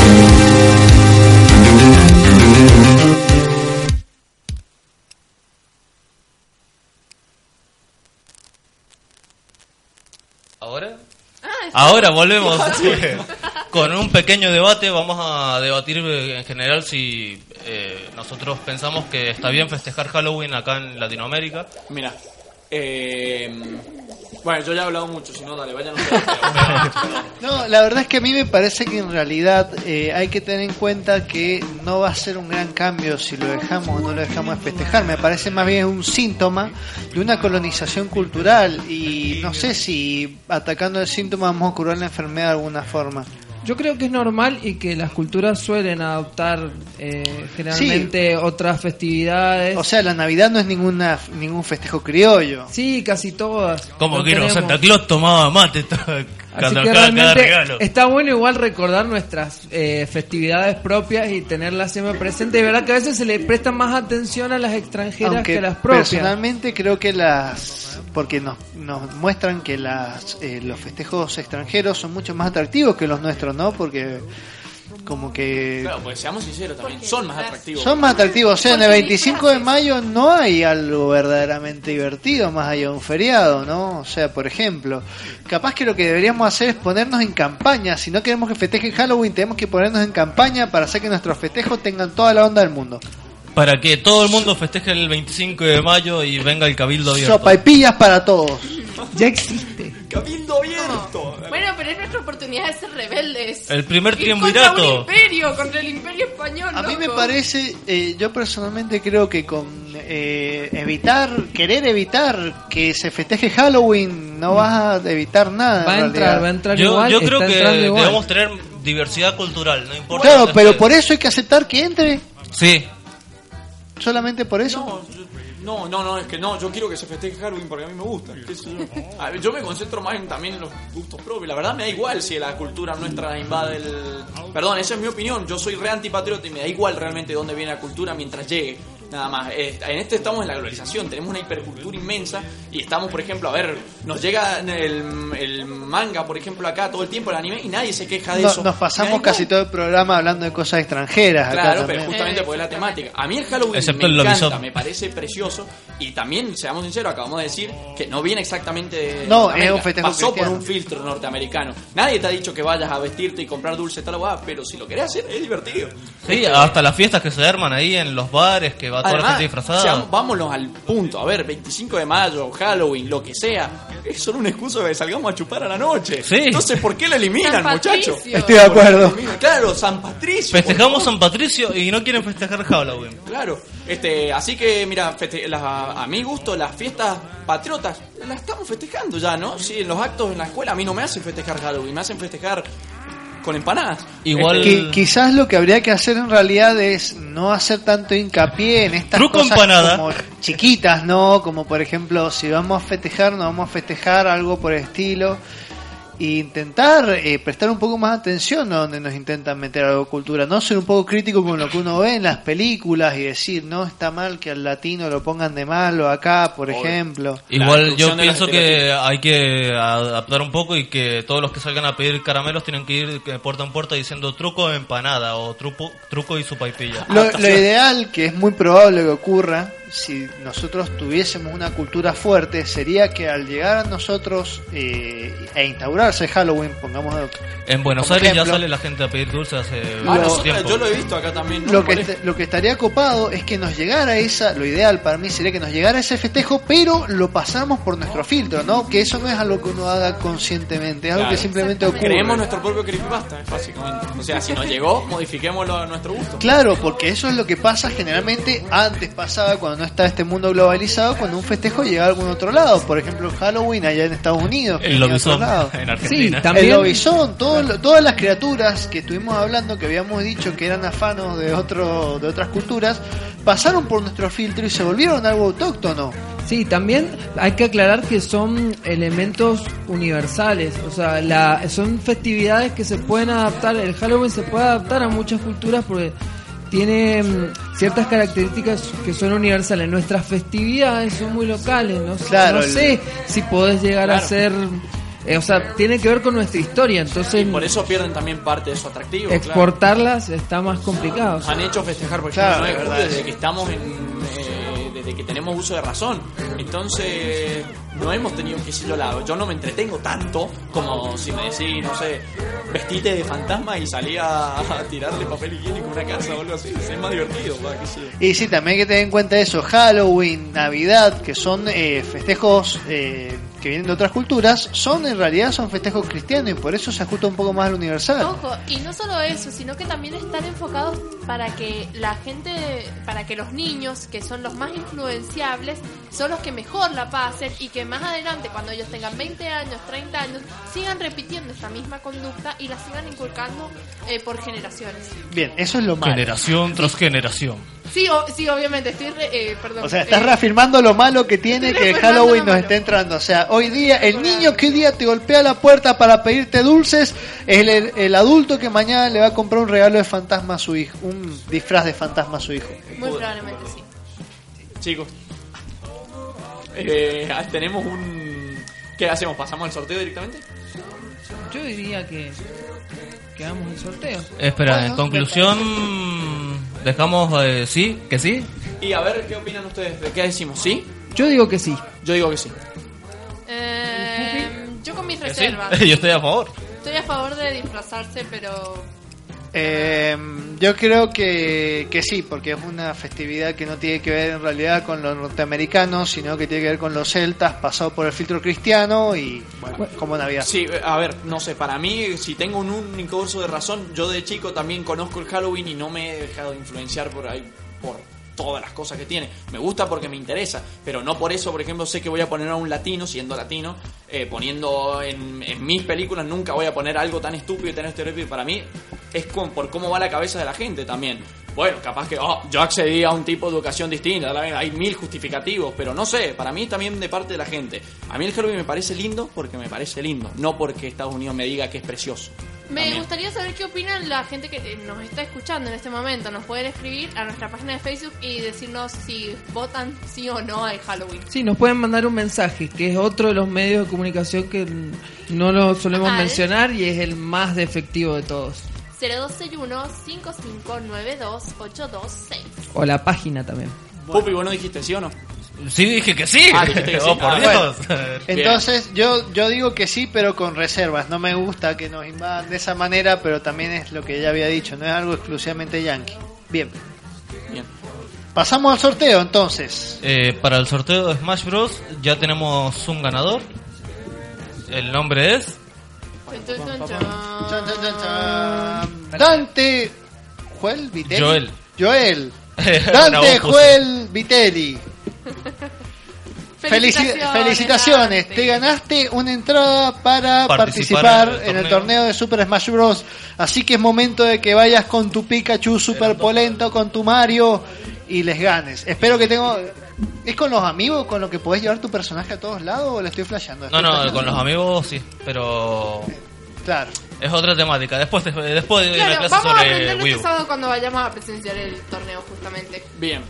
Y tenemos otro premio que para, digamos, otra entrada para Super Smash que está especialmente para el, mej- el mejor poema de Chuck Neruda. Escuchen No, este poema. ese era- era- hacenos ese el era honor para el LOL. de leer este poema. Pero el poema era para el torneo de LOL. ¿Cómo? El poema Ah, verdad, el poema Ay, que la mía que lo puso en lo de Super Smash. Claro, Ah, no, es, es LOL, está bien. bien, entonces, O sea que el que comentó en el del LOL en se un va a ganar segundo las del vamos a estar dando el poema, ahora vamos a estar dando la segunda entrada para Super Smash. Ah, la... Exactamente, el dato Josepedia. Bien. El, el mejor dato es Josepedia, o sea, eh, un dato que te parezca interesante que pienses que solo sepas vos. Lo, lo vamos a aclarar eh, cuando tengamos varias entradas y lo hagamos de esta manera. Vamos a dar una al que nos parezca que participó mejor y una por sorteo totalmente random. Y Porque los amamos a todos. Y Bien. una- Porque los amamos y nos gusta que participen. Bien. Eh, Y vamos a dar a un, al ganador de la entrada para el Super Smash Bros. por su gran dato. Es más, a ver si lo reconoce, si nos está escuchando. El dato curioso es, el gas que se usa para cocinar es inodoro. El olor que se siente se lo agregan artificialmente para que la gente se percate de su presencia. Damas y caballeros, no sé si lo voy a pronunciar bien, es Case Ryu. Sería Case Ryu, no sé cómo sale Case así. Ryu. Casa Río. Felicitaciones, amigo Ryu, por ganarte con tu extraño dato las entradas. ¿Casi, casi no es viento en japonés? No Sí, hace asegurártelo, bien el pero Mi japonés está muy oxidado, discúlpame. Espera, espera, espera. Ese es para el de ese es para Super el Smash Super Bros. Smash Super Bros. Smash. Casi La segunda. la, pe- la última película Entonces de tenemos dos entradas para Super Smash. Una se la lleva Dante Joel y otra se la lleva Case Ryu. Bio. Y listo, y ahí tenemos a los dos grandes ganadores de Super Smash Bros, ¿verdad? No hay ninguno más. No, no. Ah, no, bueno, no. ya estoy confundido de cuántas entradas tenemos en Cagos. Después Y- queremos ver quiénes fueron los ganadores de Super Smash. Sí, los- y los queremos ver competir. Y claro, es Con- verdad, quiero que estén ahí, quiero que suden sangre. ¿no? Quiero que me Quiero que hagan- feliz cumpleaños. Quiero que hagan porno normal para gente normal, ¿no? Yo, yo, yo, yo. Te- Nos están dando precisiones sobre los videos del porno normal para gente normal. Parece No, que. dice el último momento, el hombre que aparece masturbándose en el video de la entrevista en el espejo tiene una máscara de pollo. Y es gordito. Y es gordito. Muchas gracias a nuestros oyentes por tan importante Descripciones de información. esta enfermedad. Pero tenemos todavía el sorteo del LOL. Sí. Nos queda uno para el sorteo del- del LOL. Para el mejor poema dedicado a Chuck Neruda. Este 29 de octubre vamos a poder ver finalmente la gran, gran, gran final de LOL y acá tenemos a los grandes ganadores. Este, eh, muchachos, ¿los tienen? Y a mí me gusta el, este, el- No voy a decir el nombre para que no piense que ganó, pero me gusta este. Que no rima, pero. Yo creo que yo creo que es decisión, es decisión de los nerds. Por favor, lo pueden leer al aire. Los el que iban a leer. Escuchen este, a ver ustedes qué dicen. Paul. Querido Chuck Neruda, para este Halloween disfrazate de Buda, que con esa papuda das más miedo que el tenemos que hablar. El último no rimó. Creo que es el poema que más logró condensar el, el espíritu de Chuck Neruda. Yo no, creo no, que el otro que captó más a contale. es el cada vez que me baño me hace daño, por eso me baño una vez al año. Pero para mí no deberíamos concederlo solamente porque es de un programa, que ya lo conocemos todo, La Vaca y el Pollito. I- igual Loco, vamos material original. Bueno, creo que el de Buda. Sí, sí, voto por Si no, el de voto La vida por- es una moraleja. O sea, me- más, allá de, más allá de que hayan aludido a mi papada, me están. Hay uno más, hay uno más. Me están comparando con alguien que llegó a Nirvana, ¿no? Más o menos. Y el segu- y la segunda entrada para el LOL es para Chuck Neruda. Agarrala que está dura. No es lo que pensás. No es lo que pensás. Me refiero a esta verdura. Y pone un pepino. Foto, foto de la verdura adjunta. Foto de la verdura adjunta, un pepino. Ay, amo los nerds. El premio entonces es para Luciano Rodríguez. Luciano Rodríguez, te ganaste las entradas con tu pepino y tus entradas. Bueno, y Chuck Neruda acá te lo agradece, aunque nos está mirando de una manera muy rara. Este creo que no le gustó el pueblo. El pepino se puede cocinar después. si es que no está en lugares extraños, No sé, por pero hay muchas alusiones a qué puede ser el pepino, entonces no lo cocines por si acaso. Eh, pero la foto del pepino está ahí explícita, por favor. Les mandamos un saludo muy grande a nuestros cuatro ganadores, quienes vamos a recapitular, eh, recapitular que son Luciana Jiménez para el- las fue el primer par de entradas para lo del League of Legends. Bien. Bien. El segundo es Luciano Eh, Rodríguez. Eh, Luciano, ¿cómo estamos hoy, eh? Eh, Dante Joel Vitelli para el torneo de Smash y Kase Ryu también. Y Case Ryu, bien, Case. Kase Ryu. felicitaciones. Eh, les quiero comentar algo que tal vez si me dan el ok, eh, les tengo preparado un super, un super sorteo ya para el programa que viene. Ah, bueno. Pero Madre mía, ¿cómo estamos, papi? va a ser no de, de periodo de una semana para participar, sino de un mes, porque puede ser, si me dan el ok, puedo estar sorteando hasta tres libros. No, yo lo quiero ganar. Me muero. Tres libros a elección. A elección. A elección. Pero pongamos condiciones. ¡Inferno! A mí me gustan las condiciones. Salió pongamos- muerta. No, no, no. eh, Sí, va a vamos ser a un empezar- torneo, eh, un sorteo con. Van a tener que come- comentar con los tres últimos del DNI y todo como se. Eh, Claro, pero ya yo viene creo- Yo que deberíamos poner un requisito. Eh, una condición, dale, después, Voy, a hablar con Pe- la pensemos- gente a ver si me lo permiten, pero. Ah, tenemos que ver si nos dan el Sí. permiso para hacer eso. Uy, Che, vamos a terminar sorteando entradas para la palusa si seguimos así, ¿eh? Bien. Bueno, de una, hecho, Pupi, hubo va- un chiste bajale a hace tu un contacto. rato bastante similar hace un par de... Hace como una hora y monedas. Y bueno, habíamos preparado para despedirnos. Yo me voy a ir despidiendo. Eh, yo les traía una recomendación que era que no se pierdan los especiales de las películas de tiburones como el tiburón de hielo y el Sí. tiburón fantasma. Sí, También las de zombies como eh, eh, porristas contra zombies. Que este, esta semana van a estar bombardeándonos por todos lados. Porristas contra. Qué buen nombre. Porristas contra zombies, eh, yo la vi, es muy bizarra, muy buena. Eh, bueno, por mí eso fue todo. También nos estaremos viendo el martes que viene. Si me encuentran por la calle pueden gritarme, ¡eh! ¡eh! Yo me estaré dando vuelta, no, mentira, nunca me doy vuelta cuando me llaman. Eh, nos vemos el martes que viene. Por mí fue todo. Les hablo de Manuel Pupi Catania y Y en Adiós. coreano me dejaron estar. Paul. Bueno, me despido yo también. Saludo a todos los oyentes y muchas gracias a todos los que participaron. La verdad que fue un- una noche muy graciosa, muy divertida. Gracias a ustedes también. Y bueno, como siempre, en el programa, eh, durante todo el programa estuvieron escuchando canciones finamente seleccionadas y vamos a terminar con una canción que le pertenece a una persona, un artista argentino que cumplió años recientemente, así que quédense escuchando. José. Me despido a todos, les mando un beso gigante, los amo a todos, obviamente. Amor para regalar. Nada, eh, les mando un beso gigante, habla José, arroba la Josepedia. Eh, verán de dónde vienen todos los datos curiosos, locos. Me despido, soy Mariano Rosales, arroba Chagneruda. Eh, si tuviese que recomendar algo, recomiendo The Beginner's Guide, un juego del mismo creador de la parábola Stanley. Verdaderamente es un simulador de paso, es un juego narrativo que demuestra que la industria de los videojuegos todavía tiene muchísimo que contar y que todavía está en pañales. Me despido hasta el martes que viene. Eh, les habló eh, Juana del Rey también y como última recomendación que les puedo decir para que se vayan a dormir tranquilos este tremendo 31 de octubre que vamos a tener es eh, vayan ahora inmediatamente a YouTube, pónganse los auriculares a todo volumen y es- escriban Frankie Teardrop de la banda Suicide, una de las canciones más terroríficas que he escuchado en mi vida. Es básicamente gritos con ruidos de fondo, que es una de las canciones más geniales para escuchar en, en Halloween. Y si quieren una buena serie, Silent Hill no es solo un videojuego. Un fan hizo una, una serie web en videojuegos que es fantástica, se llama Silent Hill No Escape. Está toda en YouTube, véanla porque es impagable. Fantástica para el que ama esos videojuegos. Bueno, fui Juan el Rey y nos quedamos escuchando esta canción. Creo que todos los nerds acá nos despedimos. Un beso enorme, le mando saludos Amamos a Jimena. Cailá. Y un feliz Kwanzaa para Nicolás Augusto Guarnieri. Sí, Nico, que nos está bancando todo el programa acá. Queremos a todos los fans Sí, como man- mandamos, yo también mando un saludo a Sofía Barca, la autora del poema, increíble. A Nicolás Vaca también, que se ganó una No cerveza con los nerds. Nicolás Vaca que se ganó una cerveza con los nerds. Y bueno, nos despedimos. Eh, antes de irnos, me olvidé a los que eh, ganaron el concurso, ponerse en contacto. Ya vamos a contactarlo nosotros, pero por las dudas. Y estarán publicados en la página también. Así Ujú. que lo van a poder, van a ser etiquetados, vean así que no se preocupen. mundo de Jack. Hasta el martes que viene, gente. Los queremos. Uy, chicos, sí es eterno. eh.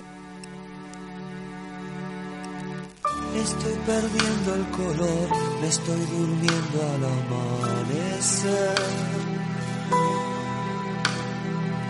Estoy perdiendo el calor, me voy muriendo y no sé por qué. Ya no pienso en eso, no soy yo el que ronda por las noches, loco por saciar esa sed. ¿Por qué me tratas tan mal? ¿Por qué te escapas? ¿Por qué no ves? que si me matas tal vez entre las sombras renaceré. No penses en eso, yo estoy bien. Solamente los espejos quieren mi reflejo esconder. Oh, vampiro, déjame dormir.